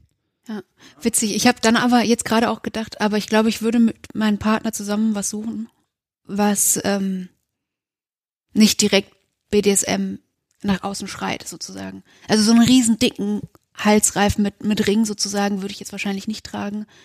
Wo zum Beispiel dieser ganz dünne Reif eher was, also ja, eher was. Es für würde noch, als, es geht noch als Schmuck durch. Hm? Genau, ja. Äh, okay, aber würdest du in einer Welt leben, wo das ginge? Oder wäre das dann wieder so normal, dass es langweilig wäre und dann braucht man das auch nicht mehr? Ich fände das schön, wenn das in einer, wenn es eine Welt gäbe, die, wo das so langweilig wäre, dass man, dass das, dass das niemand interessiert und dass das was, wie so ein Ehering. Das eigentlich interessiert es die Le- Leute ja auch nicht, ob man einen Ehering trägt oder nicht. Also ich fände das total schön, wenn man einfach so ein Halsband oder was auch immer tragen könnte und das dann nicht entweder als Schmuck abgetan wird oder das ist ja im Moment häufig auch so, dass so Halsbänder als Schmuck abgetan, also Hm? Ja, diese, wir, da gibt es auch einen werden. netten Begriff zu, wie heißen die Dinger? Äh, Joker. Joker, genau. Ja. Joker sind im Trend. Aber wo das einfach niemand interessiert, wo das egal ist. Wie, ob das egal ist, ob man verheiratet ist, also einen Ja. Ehering trägt oder nicht. Ich muss mal gucken, ich habe neulich ein, irgendwo einen, äh, einen Artikel dann gefunden und da hieß es dann, ja, wie fühlt sich das denn für einen BDSMler an, wenn alle jetzt plötzlich euer, euer Symbol tragen, weil Joker jetzt im Trend sind. Mhm. Aber dieser Text an sich, der gab nichts darüber her. Der stand einfach nur drin, dass es, dass Leute die Dinge halt tragen. Hm. Ich weiß nicht, also für mich besteht natürlich auch noch ein gewisser Reiz darin, nicht so gewöhnlich zu sein. Das macht BDSM noch mal ein bisschen aufregender. Ja, da bin ich anders, aber ich glaube, ich habe halt auch in unterschiedlichen Lebensbereichen sehr viel, sehr vieles erlebt, wo ich behaupten würde, dass viele andere Menschen vielleicht das nicht erleben. Und andere Menschen, die kein BDSM erleben, haben vielleicht total tolle Sachen erlebt, die du noch nicht erlebt hast. Äh, ganz sicher. Aber natürlich, um mein Ego zu pushen, darf Also ich diese ja, Sichtweise okay, ja nicht ja. einnehmen. Wir müssen diese Folge, muss eh den Namen kriegen. Sebastian erzählt Megan alle seine Vorteile. Und Megan muss dann versuchen, damit umzugehen. Gott, ich weiß auch nicht, was halt los ist. Alles gut. Ja, Du machst da schon was Gutes draus. ja, ja das wird ein, ein Schnittmassaker. Ich habe hier auch gar nicht mehr so viel stehen. Ich habe noch die richtige Dosis hier stehen. Was meinst du mit der richtigen Dosis? Okay, also ich kann BDSM betreiben von der Skala von gar nicht oder selten bis nie. Also das alljährliche Ereignis. Bis hin zu mein Leben besteht daraus. Und wenn ich nicht Mhm. arbeiten, schlafen und Hausarbeit machen müsste, würde ich am liebsten den ganzen Tag irgendwie. Also 24-7 reicht mir nicht, da muss noch mehr. Ich würde sagen, beides trifft nicht auf mich zu. also ich bin jetzt seit einem Jahr in einer sehr festen Beziehung und da haben wir jetzt schon sehr viel auch erlebt und spielen ziemlich regelmäßig miteinander. Unsere, unsere Sexualität hat sehr, also generell unsere Sexualität sehr viele Spielelemente, aber wir nutzen auch Momente, wo wir bewusst nur spielen. Aber es ist jetzt nicht so wie eine 24-7-Beziehung, wo man immer spielt, sondern oder ständig irgendwie in irgendeinem Gefälle ist, sondern es ist irgendwie so ein, wenn man halt Lust auf Spielen und sexuelle Interaktion hat, dann hat man halt da Lust drauf. Und irgendwie flechtet sie, also das Spielen und Sexualität flechtet sehr miteinander irgendwie. Ja, war das, jetzt gehen wir mal fünf Jahre zurück, war das das, was du damals dir gewünscht hast, wie das mal werden soll? Also ich versuche so ein bisschen Wunsch und Wirklichkeit mal miteinander Mhm. zu vergleichen, denn wenn man anfängt, dann hat man ja wilde Ideen. Ja, voll. Als ich angefangen hatte, nachdem ich mich von meinem damaligen Partner getrennt hatte, da war es so, oh, ich will am liebsten alles sofort ausprobieren und das und das und das und das ist spannend. Boah, und ich habe super viel Erfahrung mit super vielen verschiedenen Menschen gehabt, weil ich einfach das ausprobieren wollte und das ausprobieren und das ist auch noch interessant. Ich glaube, deswegen habe ich auch viele Sachen schon oder verhältnismäßig viele Sachen schon ausprobiert, aber ich merke, das ist so der erste Reiz geht irgend, also der, das, was so vorher so, bah, und das und das und das, das geht irgendwann so ein bisschen zurück, weil ich denke, weiß nicht. Also klar gibt's noch Sachen, die ich irgendwie irgend, bestimmt mal ausprobieren möchte oder die ich noch nicht gemacht habe. Aber nee, das geht jetzt total weg von deiner Nee, Frage. also, sagen wir mal so, okay, also das Ganze ist so ein bisschen entzaubert. ja, das würde ich schon Das ist sagen. nicht mehr so dieser heilige Gral des, sondern es ist halt, ja, kann man mal machen. Ja, nicht nur, ja, kann man mal machen. Das ist schon so, dass wenn man eine Weile nicht gespielt hat, dass dann so ein, oh, wir müssten echt mal langsam wieder spielen, so nach dem Motto. Das kommt schon, dass man, und das eine Weile heißt so ein paar Wochen. Also es ist jetzt nicht so, dass ich, Ja, das geht schnell, so ein paar Wochen. Ein bisschen Stress, bisschen Arbeit, Genau, bisschen Lernen, ja. bisschen dies und das, Familienfeier etc. Zack, sind Ja. vier Wochen rum und man hat nichts gemacht. ja, genau. Und dann merke ich schon so, dann habe ich schon das Bedürfnis und dann nimmt man sich bewusst mehr die Zeit dafür und sagt so, oh, komm, lass uns jetzt mal irgendwie vielleicht raussuchen, oh, Sonntag haben wir Zeit, lass uns doch Sonntag spielen gehen. Oder miteinander spielen, dass man, also ein bisschen, Also klingt bisschen ja, komisch, ja, ne? nach dann wirklich einen Termin im Kalender. Ich finde ich find das gut. Das ist, ganz ehrlich, das machen wir auch nicht anders. Ja, Wir nennen das dann Date und dann genau, so machen wir das auch. am Mittwoch. Aber dann müssen wir und dann nehmen wir uns die Zeit. Ja, Und ähm, ja, dann verschiebt man vielleicht nochmal auf Donnerstag. Aber dann. ja, Äh, ist halt manchmal so, ne? ja. Mhm. Und irgendwie passiert auch spontan immer mal wieder was, aber so richtig Se Sessions sind tatsächlich eher so ein, man plant das dann so, und man merkt so, oh, irgendwie haben wir eine Weile nicht mehr vernünftig gespielt. BDSM wird dann quasi gewöhnlich. Genau, ja. Ist es, ist es da nichts Besonderes mehr? Nein. Doch. Natürlich ist es noch was Besonderes. Ja, aber es ist doch total gewöhnlich und langweilig. Man kann es auch mal auf nächste Woche verschieben. Nein, nein, das ist so wie wenn man sagt, also vielleicht für Menschen, die kein BDSM mögen, ist wie so ein normaler Sexualtrieb irgendwie. So, man hat ja das Bedürfnis danach und wenn ich sage, ach, naja, diese Woche kein Sex, nächste Woche kein Sex, dann baut er ja trotzdem sich sowas auf und man denkt oh, jetzt langsam will ich aber wieder. Und dann ist es ja nicht gewöhnlich, sondern, oh, sorry, ich hab, ähm, sondern das Bedürfnis steigt ja irgendwie und dann ist es, je länger man nicht gespielt hat, also so nach dem Motto, nach ein paar Wochen ist ja schon so, oh, jetzt war das nochmal wieder aufregender, weil, Ich mag ja ein bisschen drauf hinaus, es gibt ja dieses, dieses höher, schneller, weiter. ah, Und es okay. gibt ja, gibt ja Menschen, die fangen ganz schnell an, ganz viel, Mhm. ganz viel Action. Nein, ganz viel Action, ist richtig viel und dann, das dauert ein paar Monate, dann sieht man die nie wieder in der Szene. Da habe ich immer so das Gefühl, okay, die sind jetzt bis oben hin, bis, zur, bis zum Ende der Welt und dann sind sie von der Scheibe runtergefallen. Ja, okay, ja. ähm, und dieses, wie kriege ich das hin, dass es langfristig auch Spaß macht? Naja, ich glaube, es ist wie so ein Pendel. Man hat halt, wenn man lange irgendwie schon das Bedürfnis hat, aber das irgendwie immer nicht, entweder nicht verstanden hat oder unterdrückt hat oder was auch immer, und dann in die Szene reinkommt, dann pendelt das so richtig auf die andere Seite und dann wird's höher, schneller, weiter und ich muss alles ausprobiert haben, so schnell wie möglich. Und dann pendelt es hier sich so ein bisschen zurück, sodass man irgendwann so ein gutes Maß für sich gefunden hat. Also so ist es bei mir, glaube ich. Hm. Also ich finde es nicht dramatisch, wenn junge Leute denken so, oh, das will ich ausprobieren und das und das und das und das. Also Leute, die neu in der Szene sind oder neu das mit sich, sich mit BDSM auseinandersetzen.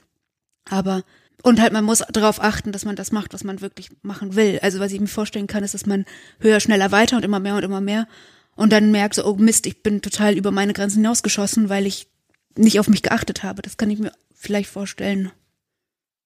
Das wäre halt ungünstig. Das ist so, so immer so eine Geschichte. Also ich nehme das einfach inzwischen so ein bisschen wahr. Ähm, wer kommt wie rein? Was, was tut er? Wie ist, also was macht er? Weil ich merke auch selbst diesen Drang, dass wir zum Beispiel sagen, wir gehen auf Partys. Ähm, der ist nicht mehr so wie früher. Der ist weniger geworden, weil wir können es ja auch zu Hause machen und ich zeige mal auf den besonderen Haken an der Decke, auf den ich sehr stolz bin. Man muss ja nicht immer irgendwo hin und irgendwas groß tun. Ich habe ja noch das Thema, das habe ich hier sogar gelb markiert auf dem Spickzettel und ich weiß gar nicht, warum ich das jetzt fünfmal überlesen habe. Ähm, Feminismus und im BDSM. Das ist dir noch wichtig. Hm. Ich hau dir jetzt keine Plattitüden an den Kopf. Okay, ich hatte gerade überlegt, weil es so ein Riesenthema ist.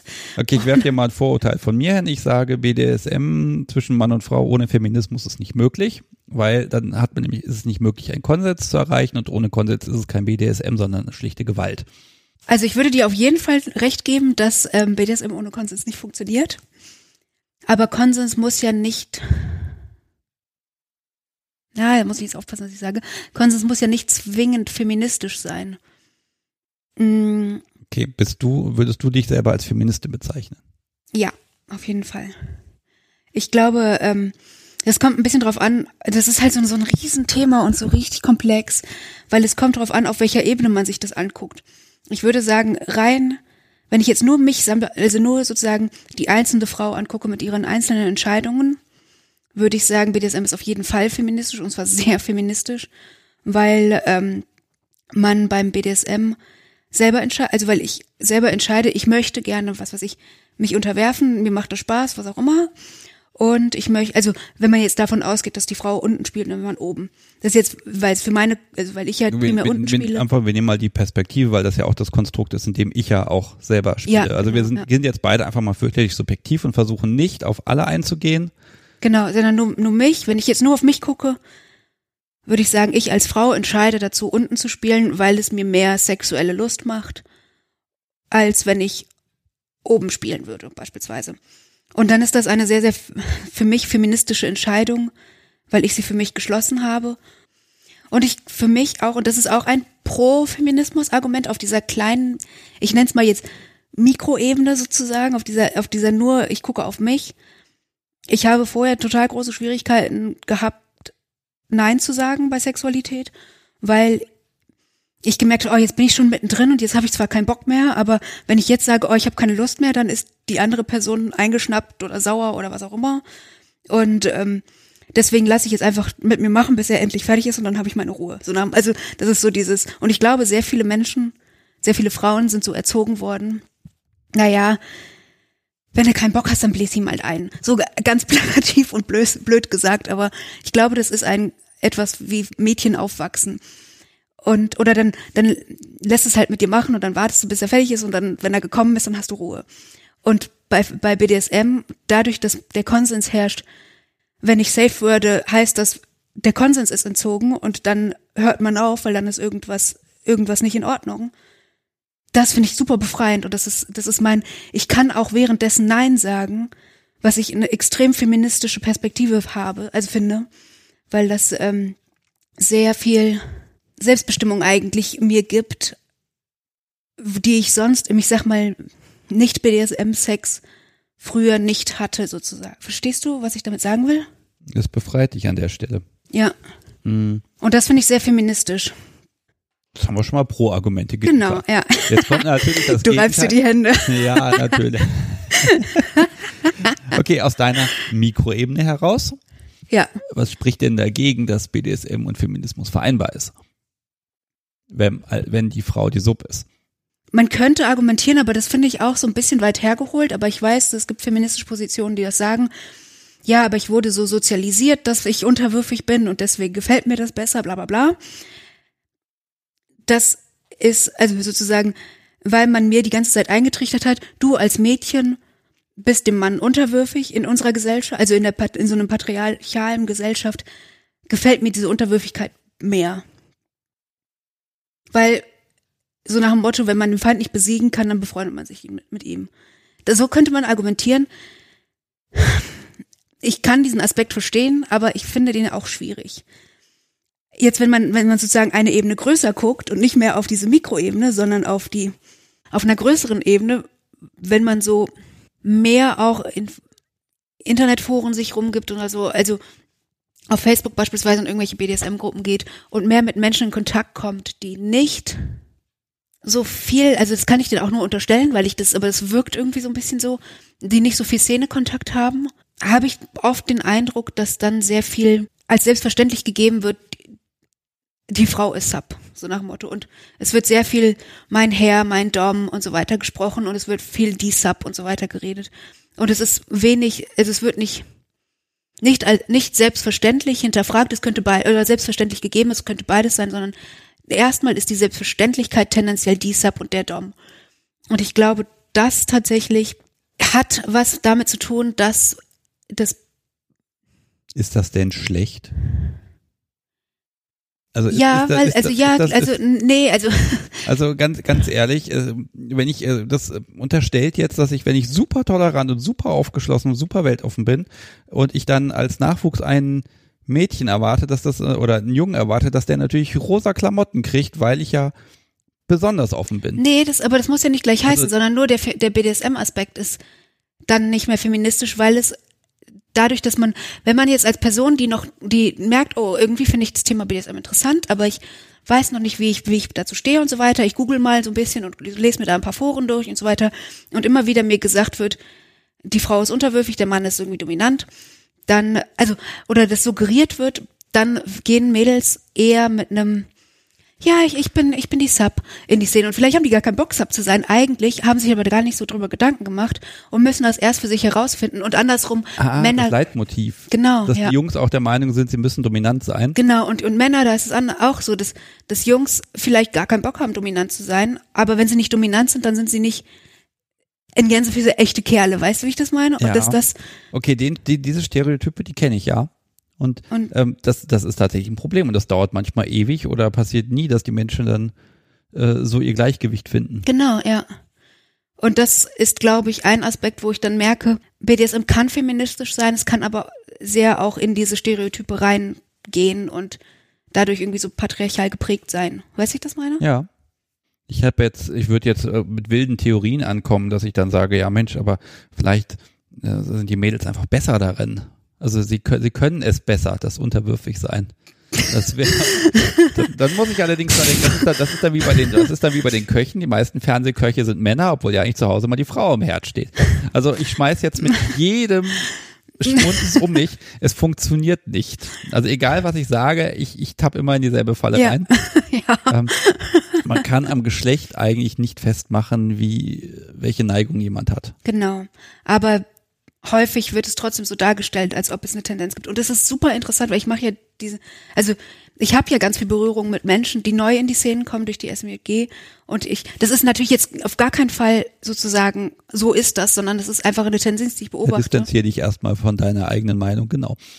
Nein, das ist, eine, das ist mein, also es ist einfach meine, meine eigene Beobachtung, die ich habe, dass ganz oft vor allen Dingen junge Frauen in die Szene kommen und sich erstmal als Sub sozusagen in der Szene identifizieren oder sagen, kommen zum Stammtisch und sagen, ja, ich glaube, ich spiele unten. Wie, und wie brichst du das denn auf? Ich breche das gar nicht auf, aber man kann durch Gespräche das aufbrechen oder man kann durch, durch andere.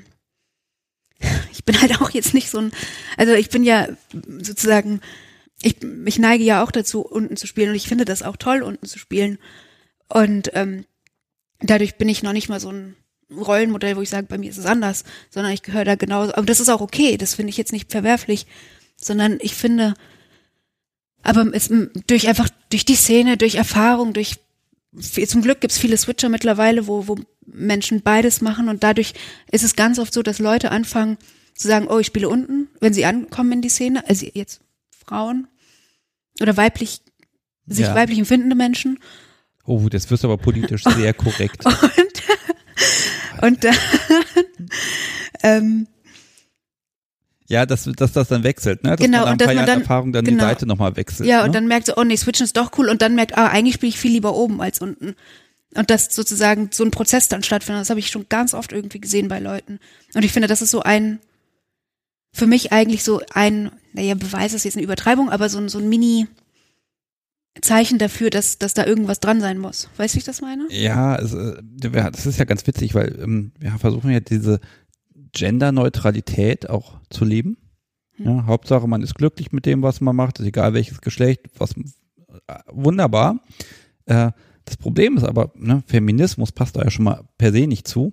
Und viele Leitbilder im BDSM passen da irgendwie auch nicht zu. Mhm. Ne, die Frage ist, verkompliziert man BDSM nicht dadurch, dass man versucht, da allem gerecht zu werden? Mach, also die Grundaussage, macht, was euch Spaß macht und findet es raus durch Ausprobieren und dann ist gut. Ja, Wenn es so einfach wäre, ne? wenn es so, also das finde ich erstmal eine gute Aussage, macht, was euch Spaß macht. Aber ich merke schon, wir gehen da in so eine kleine Sackgasse rein, ne? Wir können da ewig drüber diskutieren. Ja, das meinte ich mir, das ist halt so ein Riesenthema. Ah, dann machen wir das doch einfach in ein, zwei Jahren nochmal, dass wir uns einfach hinsetzen, machen wir eine Folge zum Feminismus und ähm, Vielleicht bin ich dann auch schon weiter mit meiner Meinung. Das Problem mit diesem sich irgendwie so ein Stück weit auch versuchen, wissenschaftlich damit auseinanderzusetzen, ist, glaube ich, dass man viel anfängt, Worte zu nutzen, die irgendwie so für die Allgemeinheit sozusagen, ähm, dass es dann zu kompliziert wird oder zu theoretisch und das eigentlich nicht mehr. ja, ich mag das vielleicht auch einmal im Podcast erwähnen. Es gibt durchaus gelegentlich Kritik, dass ich ähm, nicht von Personen spreche oder von Menschen, sondern ähm, von BDSM-Männern und nicht BDSM-MerInnen zum Beispiel. Ne? Also dass ich diesen, diesen möglichst korrekten Gendersprech nicht hinkriege. Mhm. Hat tatsächlich zwei Gründe. Der eine ist, ich bin es nicht gewöhnt, so wurde ich nicht sozialisiert. Ja.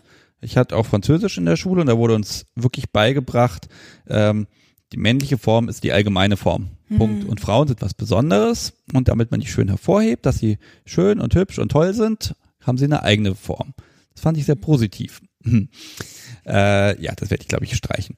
Äh, und das Zweite ist aber, dass ich natürlich immer versuche, mich auf meinem Gesprächspartner immer so ein bisschen anzunähern in seinem Sprech. Es hilft überhaupt nichts, äh, wenn ich da ganz weit weg bin und äh, versuche auf alles Rücksicht zu nehmen und vielleicht noch meinen Gesprächspartner noch korrigiere. Äh, das funktioniert nicht. Also das ist an der Stelle nicht böse gemeint. Ähm, wenn ich da Kritik kriege, äh, dann ist das okay. Ich kann das auch nachvollziehen, aber ich werde das, glaube ich, nicht groß verändern können. Ich merke, dass ich mich eigentlich bemühe, so genderneutral wie möglich irgendwie, oder ich versuche so genderneutral wie möglich zu reden, merke aber, dass ich eigentlich komplett nicht gegendert rede. Und ich, das ist einfach mega, mega, und ich bin jetzt irgendwie, studiere hier schon zwei Jahre fast und langsam sollte ich das mal drauf haben, aber es ist einfach so schwer rauszukriegen. Und ich finde, also ich merke, ich kriege immer besser hin, männlich und weiblich zu nennen, aber wenn jetzt BDSMlerInnen so beispielsweise zu sagen, das vergesse ich einfach auch so oft. Und dadurch, also es ist einfach auch richtig, richtig, richtig schwer. Und gerade wenn man irgendwie im, im Gesprächsflow ist, ist das, und man sich auf die Aussagen konzentriert und nicht auf, wie sage ich das, ist das richtig schwer. Ich glaube, äh, die Tatsache, dass viele Menschen sich bemühen, da einen, einen Schritt drauf zuzugehen. Ich glaube, das soll, das, das kann man einfach mal hinnehmen und sagen, okay, das ist schon mal nicht schlecht. Na, ob man jetzt eine Sprache da verändern muss, muss man gucken. Wollen wir noch Feminismus ein bisschen ausbauen oder ma- magst du zum Ende kommen? Also ich glaube, so die ein, zwei Aussagen, die ich gemacht habe, reichen, glaube ich, erstmal, um nicht zu tief reinzugehen. Weißt du, ich das meine? Ja. Nachdem wir es jetzt geschafft haben, irgendwie Feminismus und BDSM irgendwie in unter fünf Minuten abzuhandeln, also, was allein schon eine Unverschämtheit sein sollte. Aber ich fand es wichtig, das einfach mal wenigstens angesprochen zu haben. Ja, finde ich auch. Aber ich glaube, dafür brauchen wir einen größeren Rahmen für. Hm, Ja. Oder vielleicht haben andere ja den Rahmen. Da gibt's ja auch Spezialisten-Podcasts, die da wahrscheinlich sehr viel besser sortiert sind, als ich es hier sein kann. Ja, dann feiern wir jetzt hier nochmal ganz schnell ein kleines Jubiläum. Oh ja, stimmt. Das ist nämlich Folge 20. Herzlichen Glückwunsch, wow. Ja, danke schön. Und das Tolle ist, sie ist fast auf den Tag genau ein Jahr nach der ersten Folge aufgenommen worden. Ja, das verspricht doch, dass es richtig Spaß macht. Also deshalb mal an dieser Stelle ganz vielen lieben Dank, dass so viele Leute das gehört haben und überhaupt 20 Leute hier mitgemacht haben. Es müssten sogar 23 gewesen sein, weil es waren ja auch Pärchen dabei. Ich finde das total großartig und äh, ich werde weitermachen. Ich habe ehrlich gesagt die Termine schon bis Neujahr alle verplant. Ich wünsche dir auf jeden Fall viel Erfolg. Dankeschön. So viel Selbstbeweihräucherung. Ja. Das muss auch mal sein, ist total wichtig. ja, aber vor einem Jahr habe ich hier vom Mikrofon gehangen. Ich bin so, oh, mir wird heiß, mir wird kalt, ich kann überhaupt nicht reden in dieses Ding und das ist besser geworden. Das glaube ich, ja. Hm, Inzwischen ist es mir auch einfach egaler, wie die Qualität ist. Hauptsache, es ist Sendezeit. ja. Na gut, also ändert aber nichts an der großen Tradition, dass ich erstmal wissen mag, wie man dich erreichen kann. Wenn jetzt jemand sagt, Mensch, der Megan, der würde ich gern was schreiben oder ich bin Teil einer fürchterlichen Studie gewesen und muss mich darüber auskotzen. Wie kriegt man dich? Darf ich die perverse Seite nennen? Denn sie, Wenn man mich bei FetLife sucht, dann muss man unter Doodle Vibe gucken. Dudelweib. Vibe. Wie der Dudelsack und das Vibe, weil ich Dudelsack spiele.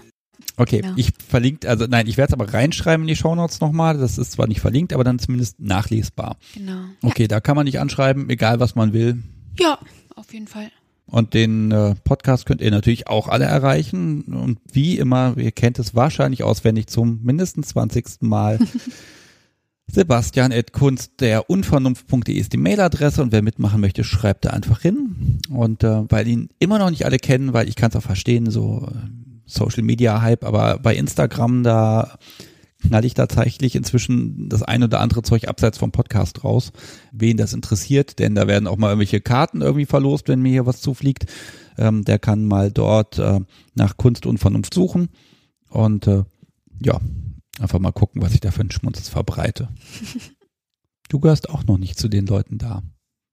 Bei Instagram. Ja. Vielleicht, wenn ich mir ein Instagram-Profil anlege, dann kann man mich auch unter Doodlevibe finden. Oh, das wäre super. Ansonsten, es gäbe ja auch noch Twitter. Nein, ich glaube, das ist jetzt Das äh, auch nicht. mehr als genug von dem ganzen Zeug, aber es gehört irgendwie dazu und es gibt immer noch Leute, die sagen, Mensch, ich finde ja den Podcast gar nicht bei Twitter oder so oder hier und da. Deshalb ist es scheint wirklich nötig zu sein, das immer wieder zu erwähnen. Tut mir leid, aber dafür haben wir ja Kapitelmarken, damit man das überspringen kann. Ja, so, jetzt habe ich mich in Rage geredet. Liebe Megan, Hm. vielen, vielen Dank, dass du hier auf der heißen Couch gesessen hast. Danke, dass du mich so lange quatschen lassen hast. Ah, Die war so sonst kannst schwierig länger getrocknet. quatschen, das ist kein Problem. Schwierige, trockene Themen.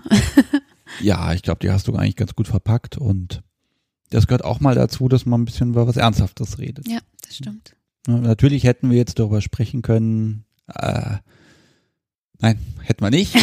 Hätte man nicht. Das können wir dann privat besprechen. Aber äh, nee, ich finde find auch die Seite einfach spannend und die gehört auch dazu. Und ähm, ja, vielleicht sehen wir uns ja nochmal wieder. Also mit Mikrofon und dann ergänzen wir das Ganze nochmal ein bisschen. Okay. Wünsche ich dir einen schönen Nachhauseweg. Dankeschön. Euch, lieben Hörern, bis zum nächsten Mal. Macht's gut. Tschüss. Tschüss. thank you